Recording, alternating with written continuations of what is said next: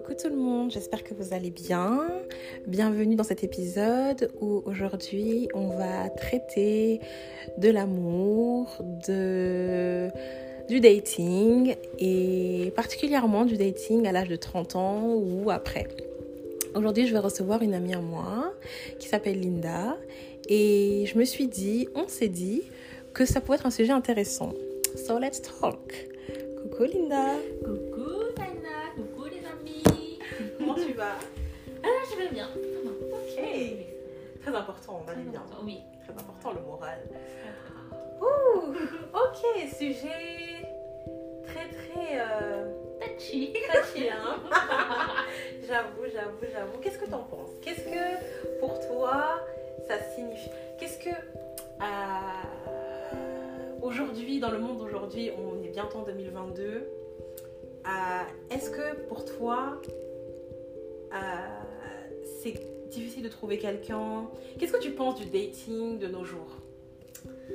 Alors, oui, le célibat de nos jours, c'est quelque chose de terrible. Carrément Bah ouais, Wow. c'est- c'est terrible. Euh, Pourquoi? T'as beaucoup. T'as, alors, je vais parler pour la communauté euh, africaine. ouais. afro. Euh, beaucoup de pression des parents Hmm, parce que, bah oui, à 30 ans, t'es toujours pas mari- marié, hmm, tu n'as pas d'enfant. hmm. euh, les parents veulent les petits-enfants, Ouais. c'est normal. c'est normal. Donc oui, c'est, difficile, mais euh, en même temps, c'est compréhensible. Parce que maintenant, moi j'ai l'impression qu'à notre époque, les filles vont plus longtemps à l'école. Elles Ouais. font plus d'études, elles s'investissent plus, elles construisent leur carrière professionnelle. Et ensuite, euh, bah, il faut trouver quelqu'un. Ouais. Et des fois, euh, quand tu es dans les études, tu as la tête dans les études, du coup, Ouais. tu penses pas forcément à faire tout ça. Et l'âge avance. J'avoue, L'âge n'attend pas. c'est clair. Euh, du coup, euh, ouais, c'est- c'est c'est difficile. Passer, un, passer un certain âge, c'est difficile. Oui, à Mm. 30 ans, tu te poses des questions quand même. Tu te dis, bon, bah, bah, c'est bon, j'ai fait ma carrière. j'ai voilà, Ouais. je- par exemple, je suis propriétaire ou c'est bon, j'ai ma carrière, je suis manager ou je suis. Enfin, j'ai atteint le statut que je voulais atteindre niveau professionnellement, Ouais. niveau professionnel, pardon. Et maintenant, bah, il faut faire des enfants, il faut trouver quelqu'un parce Mm. qu'on va pas finir sa vie toute seule. Bah oui, c'est clair, C'est triste. c'est clair. Mais tu sais, cette pression-là que on ressent en tant que femme, particulièrement en tant que femme africaine, Mhm. je pense que elle est justifiée, mais je pense que c'est un piège en même temps. Parce que cette pression-là, en fait, elle nous conduit très souvent à faire des choix, des fois qui sont vraiment, mais vraiment terribles. Oui. Par la pression, Mm. avoir, avoir des enfants avant un certain âge, se marier à un certain âge. Et du coup, on finit par choisir un partenaire qui n'est pas forcément à la hauteur de nos attentes finalement. Mhm. On voit son vrai visage après. Bon, Mm. ça, quoi que peu importe l'âge. Mhm. Mais c'est hyper, hyper compliqué de se dire que, ok, on doit absolument trouver quelqu'un à tel âge. Et c'est même injuste parce que finalement, c'est nous les femmes qui pensons à ça, mais eux, les hommes, ils, ils pensent pas nécessairement à ça. Non, ils n'y pensent pas. Ils s'en fichent un peu de se dire que, ok, avant 30 ans, je dois avoir une femme. Mm. Bon, forcément, c'est normal, on n'a pas les mêmes problèmes, nous, on a beaucoup, on a l'ordre biologique. Oui, voilà, c'est ça c'est exact-. Exactement, Mm. je comprends. Mais je me dis, est-ce que est-ce que c'est une bonne chose finalement de, de, de se mettre autant de pression pour être casé Tu vois, c'est délicat quand même. Euh, Ouais, c'est parce que oui, tu te retrouves à faire un choix. Oui, En fait, tu baisses tes standards Exactement. finalement. Donc, euh, exactement. Et puis peut-être dans 10, 20 ans, bah, tu vas te retrouver bah, mère célibataire voilà, et des enfants. Et... Grave. Ouais, non, c'est pas une. Mais oui. Parce que trouver un, un, un homme en soi, Mhm. on peut tout le faire. Oui, C'est pas compliqué. c'est pas compliqué. Mais trouver un bon homme, un bon mari, un bon père de famille, Ouais. c'est plus compliqué, Oui, tu vois. Donc c'est pour ça que je me dis, mais waouh.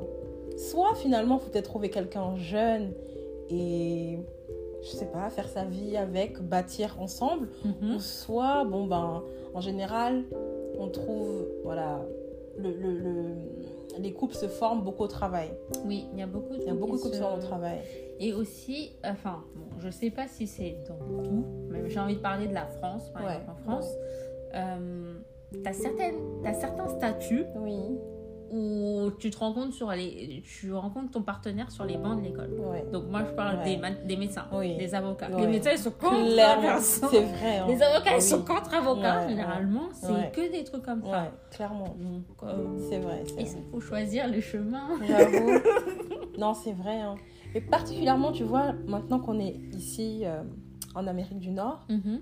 euh, je trouve, enfin, franchement, les retours que j'ai de mes copines qui sont à la recherche ou ce qu'on voit même sur, euh, sur les réseaux ou même le l'ambiance du dating en Amérique du Nord, c'est hard. C'est Mhm, vraiment difficile. Yeah. C'est Mhm. vraiment difficile. Qu'est-ce que, qu'est-ce que, c'est quoi ton ressenti à toi? Alors moi, j'ai pas encore testé, mais j'ai, j'entends autour de moi, oui, des personnes qui ont, qui ont un statut quand même assez élevé. C'est des personnes qui sont propriétaires, voilà, maison, leur travail, et qui essayent de rencontrer bah, des personnes, des hommes à leur niveau. Et parfois, en fait, euh, enfin souvent même, Mhm. c'est, compliqué. Ouais.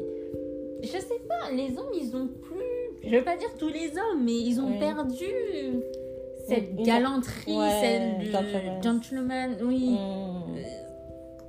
Ouais. Tu, retrouves- tu peux rencontrer des tocards. Oui. Non, mais ça, il y en a plein. Il y en a plein des tocards sur Ouais. réseaux. C'est, Ouais. c'est horrible. C'est vrai. C'est vrai. Mais je pense, moi, je pense que euh, y a, je pense que les hommes d'un certain statut, ils se trouvent pas comme ça. Ouais. Non. Ouais. Je trouve qu'ils, je, je, je pense qu'ils sont dans, un- dans un certain milieu. Oui. Ils côtoient, un- ils ont des, ils ont, ils ont certains centres d'intérêt qui font que ils, qui les rassemblent et du Mhm. coup qui les mettent dans une certaine euh, euh, case.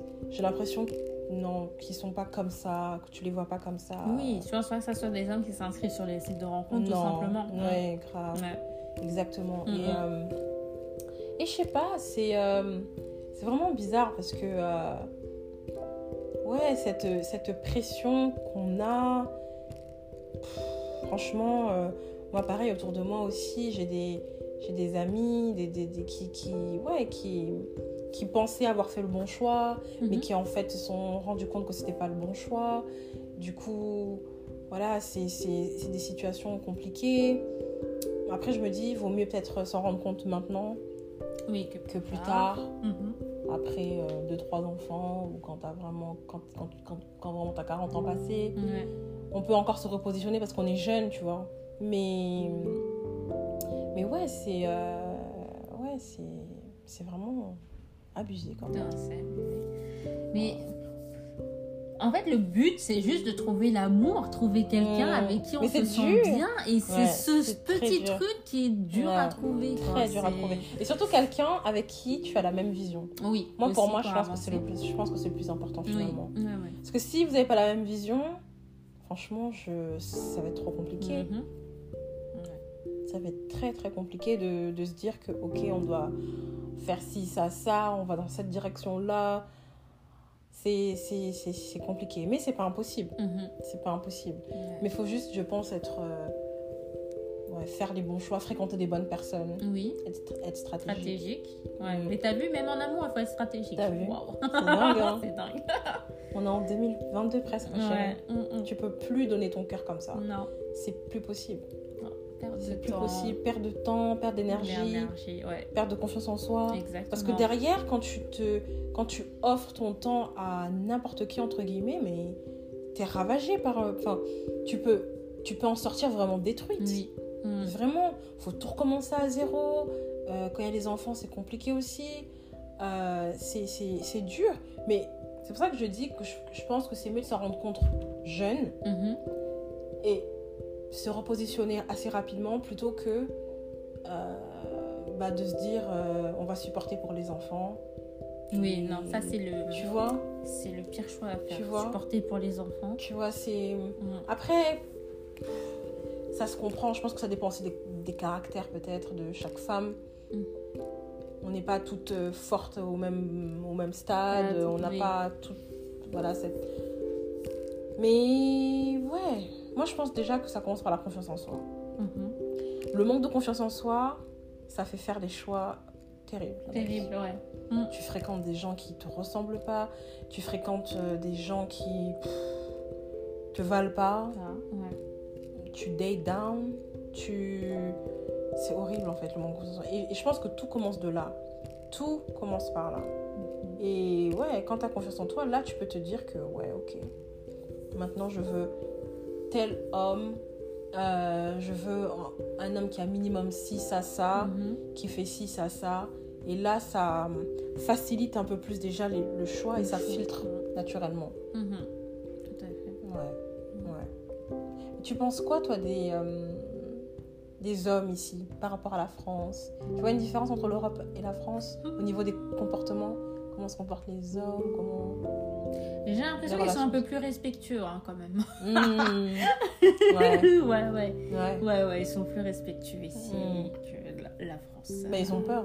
Oui, bah c'est ce que du j'ai Nord, compris. euh, ouais. c'est les poursuites. La hein. poursuite, harcèlement. Donc ils se tiennent un peu à carreau, j'ai À l'impression. Ouais, mais c'est bien, c'est pas plus mal Oui, du coup. Mais Mais, du après, je pense que ça les bloque coup, voilà. pour séduire Exactement, les femmes. Ouais. exactement. Mm. Exactement. Et du coup, bah, maintenant, ils ont plus trop l'habitude. Oui. Et c'est les femmes qui naturellement viennent à eux. Mais moi, je suis pas ce genre de fille. Non, moi non plus. Moi, pas je, du tout. Moi, je Je viens à ne- moi. Moi, je viens pas à toi. Mais oui, moi, je ne sais pas draguer. Je ne sais pas faire ça. Je, ne sais, je ne sais pas. euh, Je suis, je, je- Entreprenante. Non. euh, ouais. Mm. je suis pas une forceuse. Je Mhm. peux, mais je peux jamais faire ça. Ouais. Je peux. mais je, je, je, je peux pas. Wow. Je peux pas euh, comme ça. À guichet, mais. euh, parce qu'après, je pense que c'est une question, encore encore une fois, de, de- de tempérament, de caractère. Oui. Mhm. Il y a des filles qui sont, qui sont à l'aise avec ça et grand bien leur face. Mais apparemment, en Amérique du Nord, c'est comme ça qu'il faut se comporter pour avoir l'homme que tu veux. hein. Oh, Mais c'est horrible. C'est horrible. Enfin, je, je, je- chacune sa méthode, hein, mais. I can't. I cannot. Mm, Sorry. moi aussi, Je- Peut-être qu'on est old school en fait. Peut-être qu'on est old school. Peut-être qu'on est vraiment. euh, Ouais, mais comment tu fais pour draguer un J'avoue. Comment tu fais? Déjà où? Déjà où? Ouais, grave. Alors, si tu vas dans un bar, Mm. parce que, attends, ça m'est enfin, ça m'est arrivé. Non, ça Mm. m'est pas arrivé. J'étais avec une copine cette Mm. semaine. Ouais.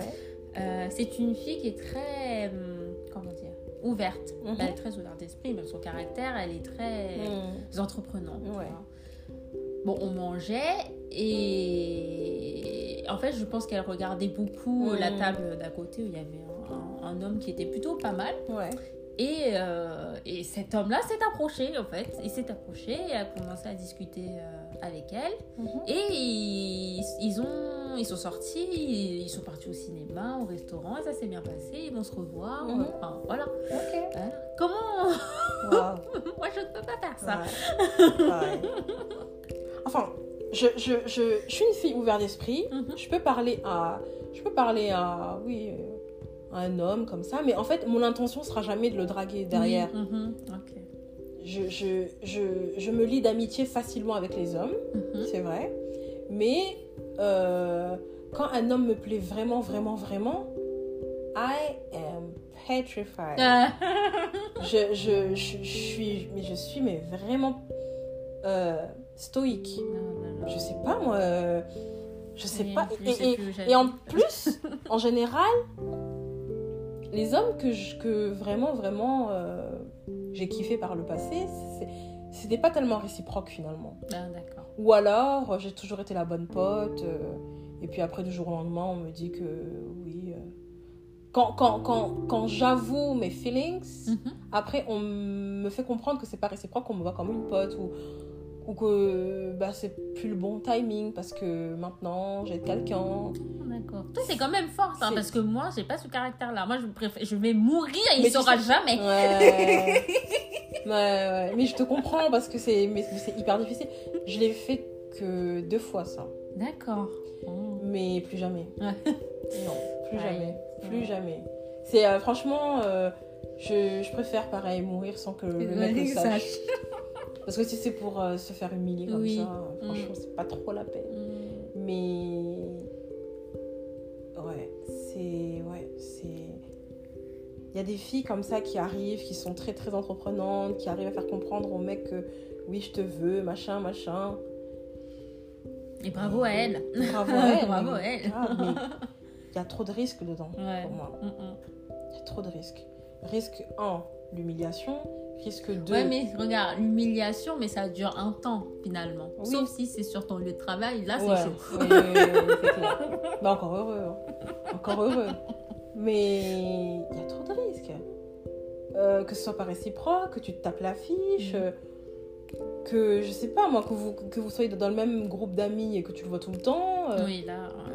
Je sais pas, c'est ça, ça peut brouiller des situations. Euh, après, bon, encore une fois, chacune sa méthode, mais c'est clair que le monde du dating en Amérique du Nord, d'après ce que je vois, d'après ce qu'on on me rapporte, c'est euh, compliqué. Mhm. C'est vrai qu'en Europe, c'est pas pareil. On- on- en Europe, je trouve les hommes, à l'inverse, plus, plus, plus entreprenants. Oui, ils sont plus Ouais. entreprenants. Ils sont moins sur la, La défensive, retenue. la retenue. Ouais. Ouais, je trouve aussi. Mm. Je trouve aussi. Ouais, Et c'est plus facile du coup. Mm. je pense. Ouais, ouais. C'est plus facile. Et le phénomène du ghosting, Oui. ça c'est. Oh Waouh Ouais, ça c'est. Ouh. Wow. Ouh, ouh, ouh, ouh. C'est. Est-ce que j'ai déjà fait ça? Attends, parce que je dis ça, mais peut-être que je l'ai déjà fait. Apparemment, Ah oui apparemment c'est normal ici. Ah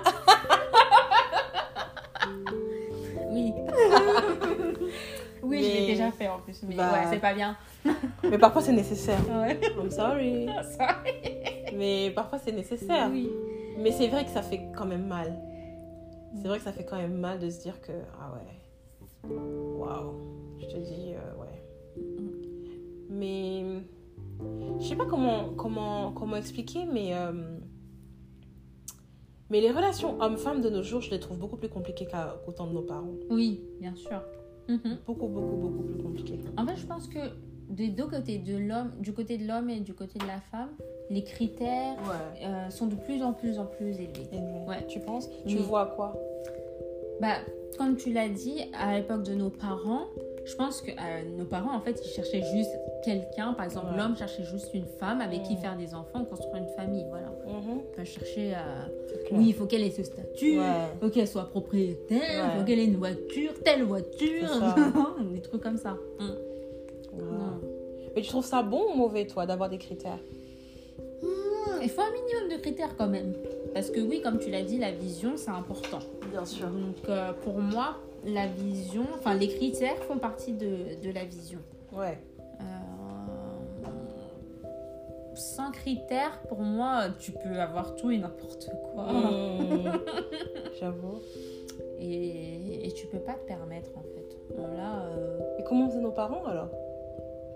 Je pense qu'ils avaient des critères. Je pense que nos mamans, elles avaient des critères avec leur pères. les Comment elles ont choisi critères qu'elles avaient, peut-être qu'ils n'étaient pas si élevés. Ouais, Mm. voilà. Ouais. Désolée maman, je veux dire. Ma ouais. mère, elle a, elle a aimé bah, mon père parce que déjà, il était beau. Mmh. Donc, euh, Ouais. ouais, c'était un bel homme. Oui. Elle n'a pas regardé derrière si, je sais Ouais. pas, s'il était Mmh. entreprenant ou si, Ouais, ouais. voilà. Ouais. Il la plaisait vraiment. Oui, voilà. Ouais. Donc, euh, d'ailleurs, c'est elle qui l'a dragué. Oh, Waouh. Tu vois, il y a des femmes qui, qui ont ce qu'elles veulent par. Oui. Mais, je, mais je pense qu'à un certain moment, ça peut être nécessaire. Mhm. Oui. Ça peut être nécessaire parce que c'est vrai que bon, il y a des hommes timides aussi. Hein. oui, aussi. Il y a des Oui, hommes y timides.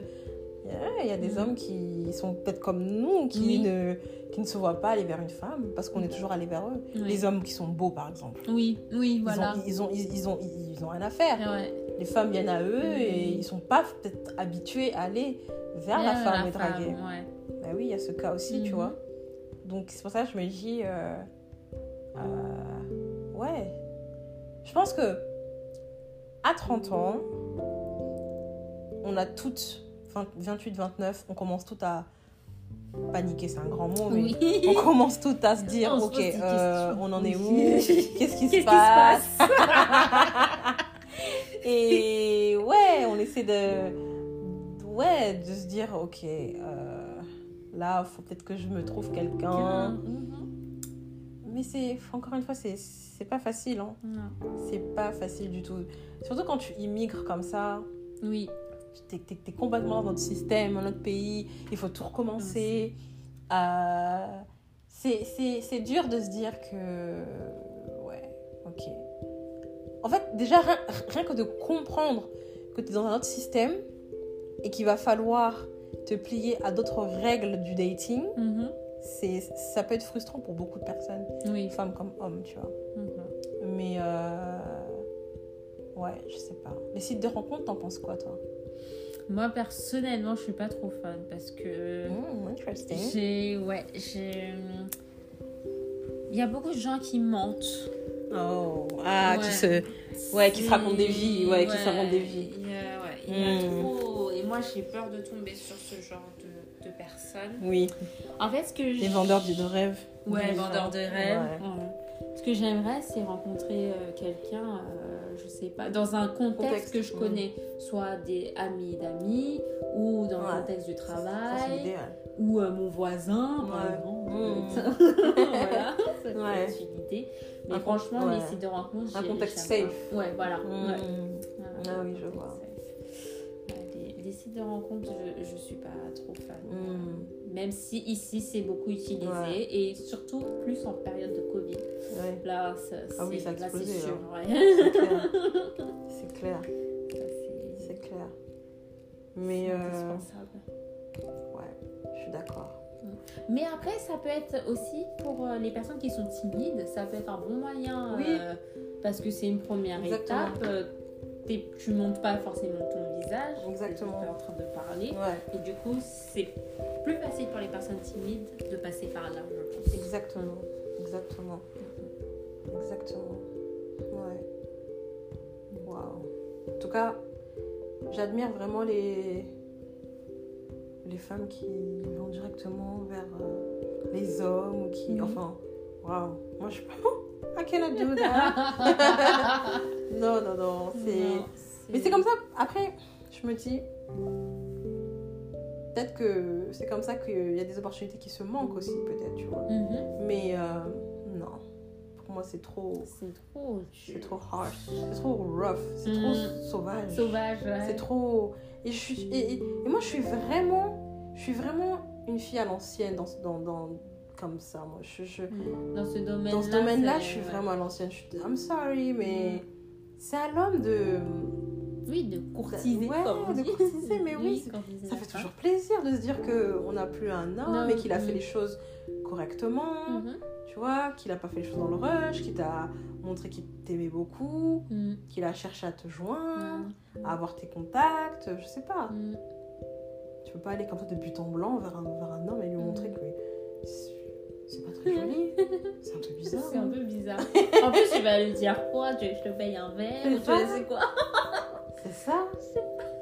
Ça fait un peu. euh, moi, je sais pas. Mais ça, mais ça peut fonctionner. Il y a des filles pour qui ça fonctionne. hein. Ça, ça peut fonctionner. Ouais. Mais euh, waouh, quel courage. Courage, en tout cas. Ah oui, c'est vraiment ça. Je peux pas faire ça. Ouais, non. sorry. Je pense ouais, ni moi, je, ça m'est ça jamais arrivé. Non, non, non. Mais ouais. L'amitié homme-femme, t'y crois, toi? Non, pour moi, mon mari, c'est mon meilleur ami et je suis sa meilleure amie. Il n'y a aucune. non. Linda, t'es jalouse Eh, Linda non, mais c'est vrai. C'est Oui, vrai. Oui. Pour Oui. moi. Non, mais, non, mais ça existe. Non, non, ça existe. Non, tu, non, si. Non, tu peux. Non. L'amitié, donc oui, ami, voilà. Pas euh, best friend, best friend où tu racontes tous tes problèmes. Non, s'il a des problèmes, il te raconte à moi. Hein. Moi, c'est moi Oui, mais avant toi, il avait une meilleure amie. Non, non, non, non, non. Non, c'est moi sa meilleure amie. Oui. Non, mais je, je oui, oui, oui, Oui. mais avant de te connaître, il se confie à quelqu'un, à sa meilleure amie. Non, un, un, un meilleur ami. Un meilleur ami, pas une. Ah ouais. Non, moi je peux pas. Je... Maintenant, s'il a vraiment, si mon mari a une meilleure amie, que tu vas faire quoi Tu vas l'écarter? Faire quoi Tu vas lui dire tu vas, tu vas lui dire que ça te gêne Qu'est-ce que tu vas faire? Tu vas parler à cette, à cette fille?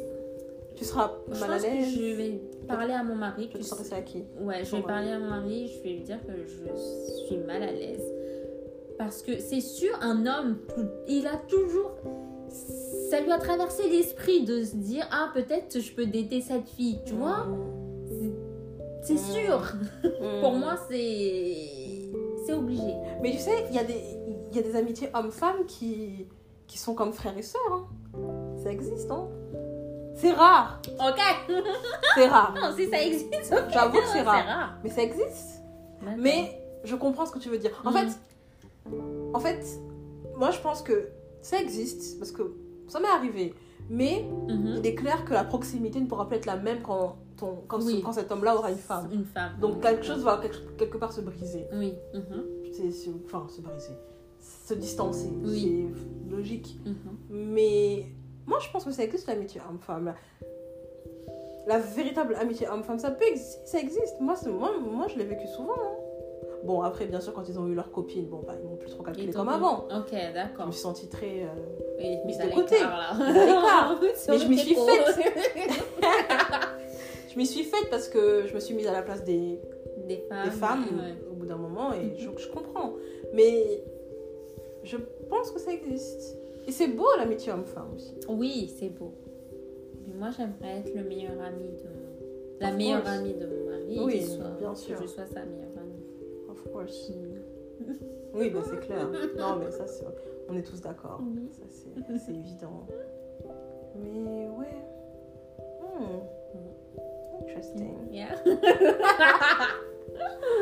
Non, mais je pense que c'est des, c'est, c'est des sujets qu'il faut euh, traiter, tu vois, parfois, parce que Oui. surtout dans, dans nos sociétés actuelles, où maintenant tout va vite, euh, tu sais, t'as plus le temps de rien, forcément. Tu sais, t'es, euh, t'es vite pris par tes activités, par plein de choses. Et des fois, je me dis, mais attends, mais. euh, En fait, la vie d'adulte, c'est dur. Ah oui, extrêmement dur. Tu dois payer les factures, tu dois trouver un travail, tu dois trouver une maison, tu dois payer les factures. Et quand tu as fini de payer les factures, il y en a encore des factures. Euh, Et tu dois trouver quelqu'un, faire des enfants, les nourrir, les élever pour qu'ils soient aussi mhm. des personnes bien Mm, aussi. mm. Euh, Enfin, Mm. tout ça, c'est pas facile. C'est tout un travail, c'est tout un, toute une énergie. Et des fois, je me suis là, je me dis, mais oh, waouh, est-ce que euh, je vais y arriver? Est-ce que c'est c'est dur? Ouais, non, c'est extrêmement dur. C'est- beaucoup d'endurance. C'est- beaucoup. euh, Waouh, je te dis, mais ah, waouh, ah ouais, d'accord, ok. Tu dois t'accrocher. et- Mais de fou. Des fois, tu n'arrives pas à réaliser aussi vraiment tes rêves, alors tu dois Mm. trouver un plan B. Exactement. Exactement. c'est- Ouais, C'est dur. C'est Ouais, très dur. C'est très dur. très très dur. Mais bon, je pense que. euh, je pense qu'en tant que femme, de mon expérience, je pense que la première chose sur laquelle il faut se focaliser, c'est soi-même. Très C'est la important. priorité. Se focaliser sur soi-même, son, son, son bien-être, Mhm. Son état mental, sa façon d'être, Oui. travailler sur soi, Ouais. euh, faire les choses bien, apprendre à faire les bons choix. Oui. Parce qu'on n'a pas forcément, tu vois, appris à faire les bons choix. Moi, j'étais une fille très naïve et je le suis. Enfin, c'est dans ma nature d'être naïve. Naïve. Du coup, Mhm. avec le temps et l'expérience, j'apprends à prendre des décisions de façon très lente et j'apprends à être euh, de moins en moins euh, euh,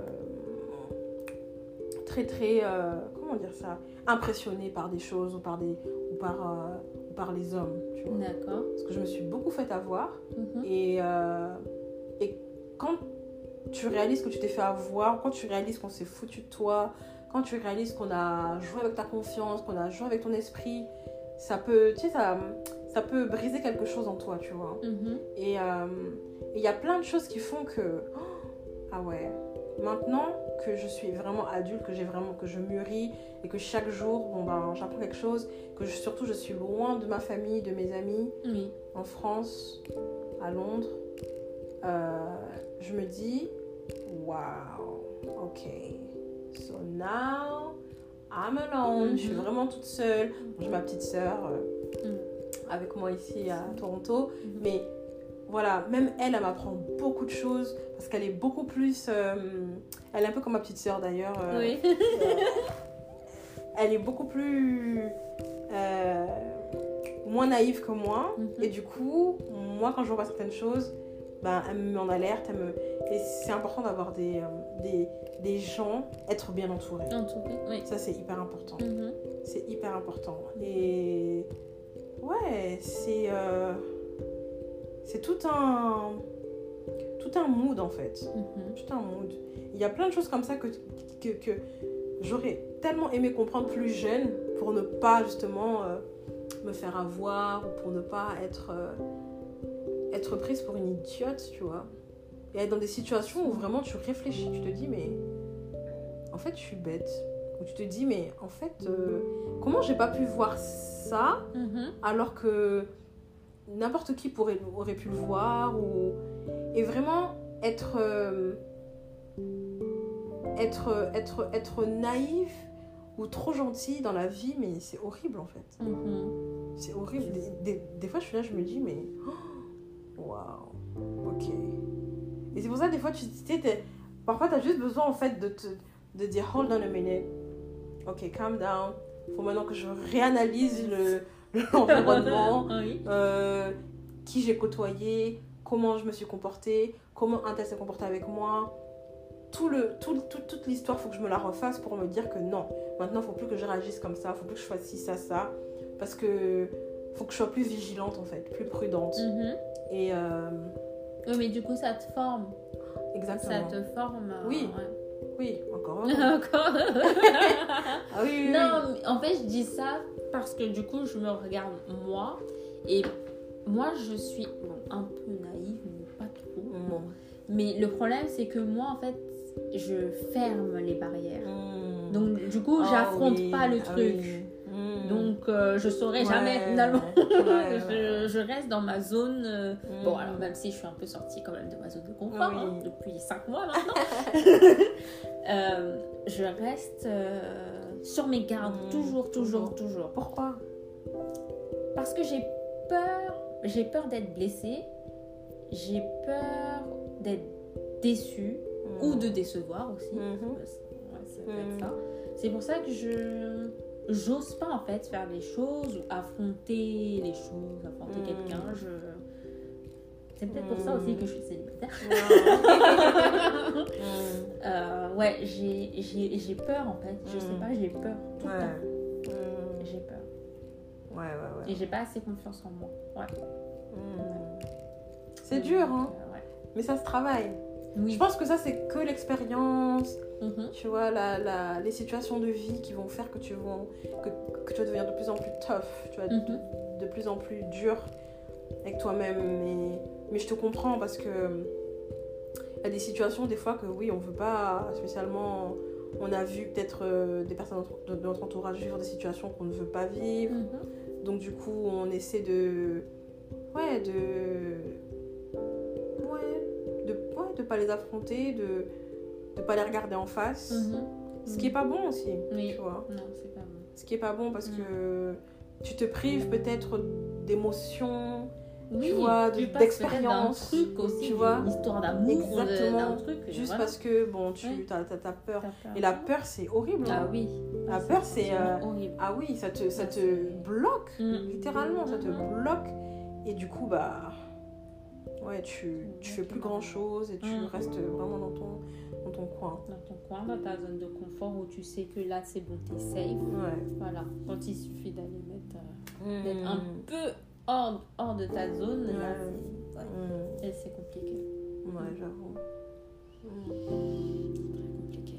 C'est dur les relations humaines. Ouais, extrêmement. C'est dur. hein. Autant l'amour que l'amitié, les relations oui, familiales. C'est dur, hein. Mm. Je suis, ah, franchement, j'avoue. euh, Ah oui, non, c'est c'est- c'est- c'est très compliqué.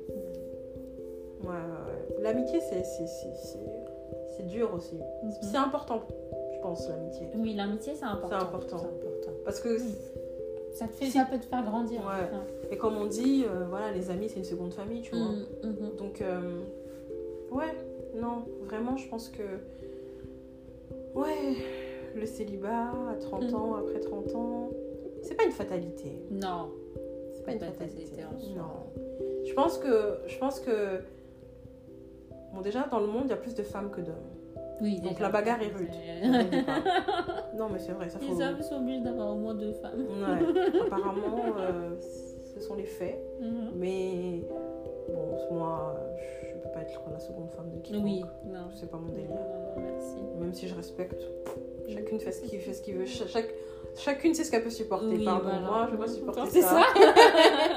mais, mais, euh, ouais, c'est dur euh, de rencontrer quelqu'un de bien, qui correspond à ses valeurs, Oui. qui est. Et une fois que tu l'as, une fois que tu l'as trouvé, il faut vraiment tout faire pour que ça marche. Ouais. Vraiment, je pense que, je pense que ça en, ça en vaut la peine. Mhm. Parce que des mecs bien, il n'y en a pas tant que ça finalement. Il n'y en a pas tant que ça. Enfin, bon, je pense. On n'en trouve pas, ça court pas les rues quoi. Voilà, Ouais. c'est ça. Ça court pas les rues. C'est ça. Et il faut le dire aussi, les hommes aiment les femmes. Ils aiment beaucoup Ouais. les femmes. Donc euh, C'est vrai. hein.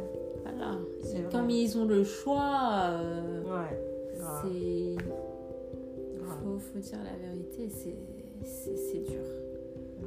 C'est beaucoup plus dur pour les femmes que Oui, pour les Oui. hommes. Ça, c'est sûr. ça c'est sûr. Ah oui, oui, oui. Parce qu'un homme aura toujours des options. Mhm. Même, même, même l'homme le, le plus moche, celui qui n'est pas très attractif, Mhm. attrayant, Mhm. il aura toujours le choix. Toujours. Surtout s'il a de l'argent. Ouais. En plus de ça. Bah oui. Simple. C'est pour ça que je pense que un homme euh, a beaucoup plus d'options qu'une femme. Moi, je pense. hein. Oui. Parce que nous, les femmes, on est, on est forcément plus limitées. On a l'âge, on a euh, le contexte social, Oui. on a le travail, Mhm. on porte des enfants. Ouais. On est plus limité. On est plus limité. Les hommes, ils n'ont pas ces problèmes-là. Non. Euh, si demain euh, un couple divorce, ben franchement c'est Mm. vrai, l'homme va plus gagner que la femme sur le long terme. Ouais. Mais forcément, c'est c'est- c'est- c'est pour ça que c'est, euh, je sais pas, c'est- c'est c'est compliqué de se dire que ah ouais, euh, au premier faux pas, je pars, machin, machin. C'est plus compliqué que ça, Mhm. parce qu'il y a plein de, de paramètres à évaluer. Évaluer, tu vois. oui. Il y a plein de pa- Tu peux pas. Là, c'est pas un amour d'adolescent. Là, si t'es marié, euh, tu peux pas te dire Ah oui, bah, si mon mari me fait ça, je divorce. Oui. Tu vois, c'est ouais. délicat. C'est Tu vois, tu- délicat. On a plus 15 ans là. Non. Et il faut faire des compromis dans le mariage. euh, Exactement. Obligé de faire des compromis. Bah oui. Bah oui. C'est- deux, deux éducations différentes. Mhm. C'est deux personnalités différentes. Ouais. C'est deux vécus différents Mhm. qui, qui, qui s'assemblent. Donc, euh, tu peux pas euh, jouer. Mhm. Donc c'est pour ça que ouais, nous les femmes, je pense qu'on supporte beaucoup. Les hommes, euh, je pense moins. Ok, des hommes qui souffrent aussi dans des... Il y a des femmes pas faciles aussi. Oui. Ouais, des femmes qui Il y a des femmes qui sont pas faciles. Mhm. Franchement, j'avoue que ouais, il y a des femmes qui sont pas faciles. Ton caractère, il est comment, toi? Moi? Oh là là Bonne question, hein Euh, Je peux être chiante peut-être, bon comme toutes les femmes je pense. Oui. Je peux être chiante, mais euh, je suis pas la chiante euh, pour être chiante. Oui. Je suis vraiment chiante pour une raison. Mhm. Franchement, je pense que vraiment, s'il y a quelque chose qui me, qui, me- qui, me- qui, me- qui me met mal, je vais le faire savoir, moi, par contre. Je suis pas, je suis pas une cachotière. Je suis pas le genre de femme qui va garder pour elle, ruminer, ruminer. Parce que moi, je suis beaucoup pour la communication. Ah, voilà. Oui. Je ça, suis énormément pour la communication. important. Mais c'est dur. Oui, c'est dur, hein. Ouais. C'est très dur. Mm. Particulièrement quand l'homme avec qui tu es ne parle pas, ou ne, ne fait pas savoir ses sentiments, ou est émotionnellement distant, Mhm. ou ne communique pas avec toi. Mhm. C'est horrible Oui. d'être dans ce genre de relation. Qu'elle soit amoureuse, amicale, familiale, Oui. être avec une personne qui ne parle pas, qui ne communique pas, qui est vraiment, ouais, c'est ça le terme, émotionnellement distante. Mhm. Une personne comme ça, mais c'est- horrible. Mhm. La- Au final, tu as vraiment l'impression de ne servir à rien. Ou alors, tu te dis que, ok, que je sois là ou que je sois pas là, en fait, la personne, elle s'en fout. Ouais, ouais. Donc tu, te, donc tu te demandes limite si tu es importante à ses yeux. Mhm. C'est probablement le cas. Mais comme, tu, comme la, personne, la personne ne le montre pas, oui. tu ne sais pas si c'est le cas. Mhm. Et après, au final, ben, tu pars et euh, la personne se rend compte euh, après que oui, en fait, tu étais vraiment importante à ses yeux. Mais Mhm. c'est pas comme ça la vie, c'est pas quand tu veux comme. Non, c'est pas quand tu veux comme tu veux. Et il y a beaucoup de personnes comme ça. Mhm. Après, je comprends. J'en fais partie un petit peu. Après, je, com- après, je comprends le, vécu fait que. Mais, Mm. mais ça, c'est un gros travail sur ça. sur Mhm. soi. Ou sur soi, exactement. C'est un gros travail sur ça parce que tu peux pas ne pas parler quand tu es en couple, c'est pas possible en fait. C'est pas, faut- bien. Mais oui, il Mhm. faut absolument parler, Mm. communiquer, c'est la base. En tout cas, s'il y en a un qui, a des difficultés à le faire, il faut que l'autre L'autre le tire. euh, le oui. tire, euh, le tire et, et- et- et- et parle. Mhm. Sinon, ça marchera jamais. Ouais. On n'est on, on pas des colocataires là. Ah oui. Mais franchement, non mais c'est vrai. Tu peux pas être avec quelqu'un et ne pas parler. Non. Non, la Tu vois, c'est euh, c'est très difficile de, de, de, de débloquer, vraiment c'est ça le terme, débloquer quelqu'un qui ne parle pas. Mhm. C'est- plus que frustrant. Parce qu'elle elle va, elle va, elle va, se, elle va se confier à toi, mais d'une façon très très lente et surtout quand elle voudra. Oui, Et c'est frustrant. Mhm. C'est horrible. C'est horrible d'être avec ce genre de personnes. Mhm. Parce que c'est des personnes qui sont, qui sont probablement formidables, mais de par leur carapace tellement difficile à défaire, Mhm. bah t'es là, t'attends, t'attends, t'attends que la personne se, se livre à toi. Mhm. On y, on, on est encore dans je sais pas combien de temps.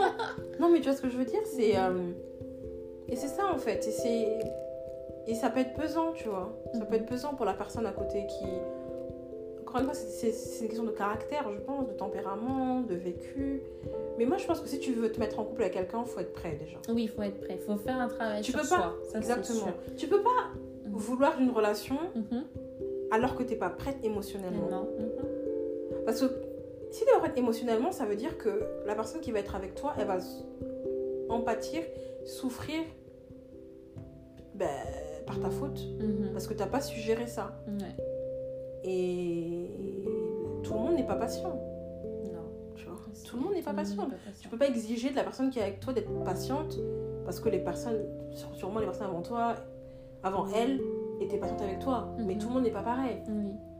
Donc, euh, je sais pas. Moi, je sais pas. Je pense que. Je pense que, ouais. C'est vraiment une euh, question de volonté. Ouais. Oui. Être avec quelqu'un, finalement, c'est vraiment une question de choix, Mhm. de volonté. Parce que si tu veux vraiment être avec cette personne-là, il y a des choses que tu vas devoir accepter pour avancer avec elle. Oui.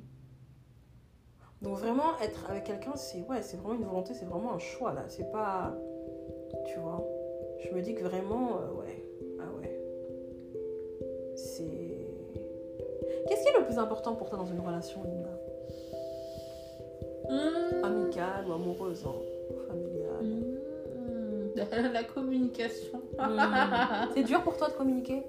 Ouais, parfois c'est dur. Mais je sais, enfin, je sais que le problème euh, vient de moi et que je dois travailler, je dois faire un travail sur moi-même. C'est bien de le savoir déjà. Oui, ça, ça, je sais. C'est important. Ouais. Parce que, on- enfin, moi, dans la famille, je suis connue pour euh, être la fille qui ne parle pas, qui garde tout pour elle, qui Mhm. rumine, euh, Ouais. qui cherche, et c'est- qui essaye de chercher toujours une solution toute seule, qui Mhm. demande de l'aide à personne, et ça, en fait, c'est pas bon. Mhm. c'est Bah pas oui. bon du tout. Donc oui, l'important pour moi, c'est la communication, euh, ouais, l'entente entre Ouais. l'homme et la femme. Ouais. C'est vraiment, voilà. T'as un problème, je t'écoute. euh, voilà. J'ai un problème, tu m'écoutes. On trouve des Mhm. solutions ensemble. Exactement. Exactement. Ouais, Exactement. c'est- très important. Fou. Moi, c'est la loyauté. Loyauté? Mm. Ok, C'est même. C'est la plus belle preuve d'amour pour moi. C'est au-delà de même de la fidélité. Ok, Oui. ok, Oui. ok. Oui. Oui. Oui, oui, oui, oui. Parce que quand tu es loyal envers quelqu'un, Mhm. ça veut tout dire en fait. Ouais. Ça veut tout dire. Ça veut dire que cette personne-là, no matter what happen, I'll be there. Hmm, mais c'est magnifique Oui, c'est ça. magnifique, oui. C'est, c'est- Pour moi, c'est au-delà de la, de la fidélité. C'est, la plus belle preuve d'amour amical, amoureuse, familiale, Mhm. peu importe. Ah oui, oui, moi, c'est, moi, c'est ça, hein, franchement. Et c'est, très dur à trouver. Une personne ouais, loyale. ouais, tout le monde n'est pas loyal. Mhm. Et, tu, et tu sens que les gens. euh, les situations dans lesquelles tu sauras comment est la personne vis-à-vis de toi, c'est dans les situations, bien sûr, les plus difficiles. Mhm. Entre, entre copines, c'est quand il y a les garçons. Mhm. Entre hommes, c'est quand il y a la femme. Euh, c'est là où tu verras vraiment qui est loyal vis-à-vis de toi, qui est juste, tu vois, qui, qui, oui, qui, qui tient à toi. euh, et ouais, la loyauté pour moi, c'est everything. Mhm. Ah oui. Et tu peux ne pas euh, parler avec une personne tous les jours. Moi, Oui. j'ai mes, mes plus proches amis, je les parle pas tous les jours. Mhm. Mais je sais que demain, si je- si j'en appelle une, elle sera là. Mhm. Elle va décrocher. Je, je, je, je, sais. Et se ressentir, se ressentir avec un homme, c'est possible. C'est possible. mais C'est plus difficile, tu Mhm. vois. Ça va se construire. Mais oui, oui, oui, la loyauté, c'est. Il faut que, il faut que j'ai le sentiment que même si je suis pas là dans une pièce et qu'on parle mal de moi, genre tu me Tu défends. me défends. Mais oui, mais c'est magnifique, mais bien sûr. Mais c'est ça quelqu'un qui est loyal, qui, qui, qui tient à toi. Ouais. Mais oui, c'est, c'est, c'est, c'est- mais oui, c'est, c'est la base. Mhm. Non, non, non, moi, la loyauté, euh, moi, si je t'aime pas, je t'aime pas. Ouais. Bon, c'est rare que j'aime pas quelqu'un. Franchement, Mhm. j'avoue, c'est, ça m'est pas arrivé. hein, Je, ouais. je, je déteste personne, hein. Moi J'ai non pas de personne que je déteste. Mais Euh... Ouais, non, il n'y a, pas de personne que je déteste. Euh, Mais quand j'aime, j'aime. J'aime même trop. Trop. Bah oui, parce que je me fais avoir tout le temps. bah oui. mais, mais, mais, ouais, c'est. euh, C'est. C'est bien et c'est pas bien. hein, parce que bon, ben. Je pense que les gens qui font du mal savent qu'ils font du mal aux gens. Bien sûr. Avant, je savais pas ça. Ah. tu sais que je- Ah j'ai bon? j'ai réalisé, ça Mhm. très récemment. D'accord. Mm. Bien sûr. Je, que je, ça- je, je, je- prends conscience que les Mhm. gens qui font du mal, ils savent qu'ils font du mal aux gens. Oui, ils savent très bien, ils le font intentionnellement et pourquoi ça, je sais pas. Mm. Mais il faut vraiment être au Mm. niveau le plus bas pour, ah, Ouais, réalisé. pour réaliser. Ouais. C'est clair. C'est clair. C'est- très méchant, Mm. très égoïste. Mais ouais, je, je pense que bon, euh, les relations humaines sont ce qu'elles sont. Mhm. Euh, L'être humain est comme il est. Et... Mais je crois vraiment en la chimie entre les gens. Mhm. La chimie, les énergies, l'alchimie. Ouais. Oui, parce que oui, les, les, les... tout le monde n'est pas fait pour s'entendre. D'accord. Est-ce que tu crois au truc là, signe astrologique, que tel euh, Mais signe ne- s'entend pas? Je, je, je- je- non. Oh là Non. là, mon boss il est gémeaux, euh, Ah je sais ouais? pas quoi, Non. je peux pas. Non. Non, non, non, non, je suis pas vraiment, vraiment dessus. Mais Ah, ok. ça m'intéresse l'astrologie, j'aime Ouais. bien l'astrologie. D'accord. C'est ouais, intéressant comme discipline, je trouve. Bon, y croire, euh, pff, je suis pas une grande, enfin, je suis pas adepte d'astrologie, euh, mais c'est intéressant les, les signes, euh, oui, les, les, les, les compatibilités. Ouais. Ouais, ouais, si, si. Parfois, je suis, oui, parfois, je suis, je, je- je suis curieuse de. de- de- J'aime bien savoir le signe euh, de mon partenaire, Ah ouais. ouais, Ouais. D'accord. de mes copines. Oui, je sais pas, c'est genre intéressant. C'est euh, marrant. je sais pas. Mais ouais, je sais pas. Bon, après, c'est bon, c'est un délire, mais Oui. il y a des gens qui sont à fond dedans. Oui, oui. Ouais, bon, non, je suis pas à fond dedans, mais. Mais ouais, c'est intéressant. Mhm. Bon. Ouais, ouais. Mais ouais, je sais pas. Les relations humaines, c'est dur. Hein, Oui, c'est très très dur. Dur. Mais, dur. euh, mais il faut pas. euh, faut rester simple. Pour moi, il faut rester simple. Oui, oui, oui. Qui, qui on est Ouais, voilà. Reste toi-même et tout ira. Mmh, complètement, je suis complètement d'accord. Oui, oui, oui, oui. De toute façon, on, on attire ce qu'on est. Oui, voilà. On attire les personnes euh, selon nous-mêmes, Mhm. selon. euh, Ouais. plein, plein de choses, ouais. Ouais. Je suis complètement d'accord. Mais je pense que. Il y a un homme euh, fait pour chaque femme dans ce monde. Oui, avant, avant je pensais ça. Après, je me suis dit peut-être que je- on peut avoir plusieurs euh, hommes, oui, qui nous correspondent. En même temps Ouais. Mais non, finalement, je suis revenue à ma première. C'est plus Mais- romantique. Ouais. je sais pas si on peut aimer plusieurs personnes en même temps. Oui, je. Ça m'est jamais arrivé, je sais mais pas. C'est- quand même particulier. Ouais, c'est particulier. Mais c'est probablement possible parce qu'il y en a qui ressentent ça. Mm. C'est probablement possible. Mais euh, c'est quand même. Et mais il y a plusieurs personnes en même temps. Mais de la même manière. Ouais, de, voilà, c'est ça pour moi. Ouais, voilà. Non, tu peux ouais, pas. tu peux pas. Ouais. La, la même intensité, le, même degré, non. Non, il y a Mais ça veut dire forcément un que- truc ouais. chez quelqu'un qui est oui. plus important Bah que oui. chez l'autre. Mais c'est ça, Mm. Forcément. Mm, Ouais. Non, franchement, euh, waouh. Non, mais je pense que. Je pense qu'il faut pas se précipiter. Moi, je suis Mm. vraiment, vraiment contre la précipitation. Oui, oui. Non, ça pousse à faire des mauvais choix. Mais bien sûr, je suis vraiment contre la précipitation, Mm. contre la comparaison. Oui, la comparaison. oui, c'est ouais. c'est horrible. Mais ça. on vit dans un monde Quel de comparaison. stress. Mm, ouais. Franchement, on n'a pas que ça à faire. Euh, je suis vraiment contre ça, le fait de, de regarder à, à gauche, à droite. Non, regarde devant toi. Oui. Stay in your lane. Reste dans ton couloir. Mhm. Pense à toi. Et essaie de faire les bons choix. C'est pas, Mhm. c'est pas toujours facile. hein. Non. Facile. On fera probablement des mauvais choix encore. Mhm. C'est ce qui nous forge. Mais euh, je pense que maintenant, avec toute l'éducation qu'on a, avec tout ce qu'on voit autour de nous, avec toutes les leçons de vie qu'on qu'on voit même sur les réseaux, plein de choses, Oui. je pense qu'on a maintenant beaucoup plus d'éléments pour faire les bons choix dans la vie.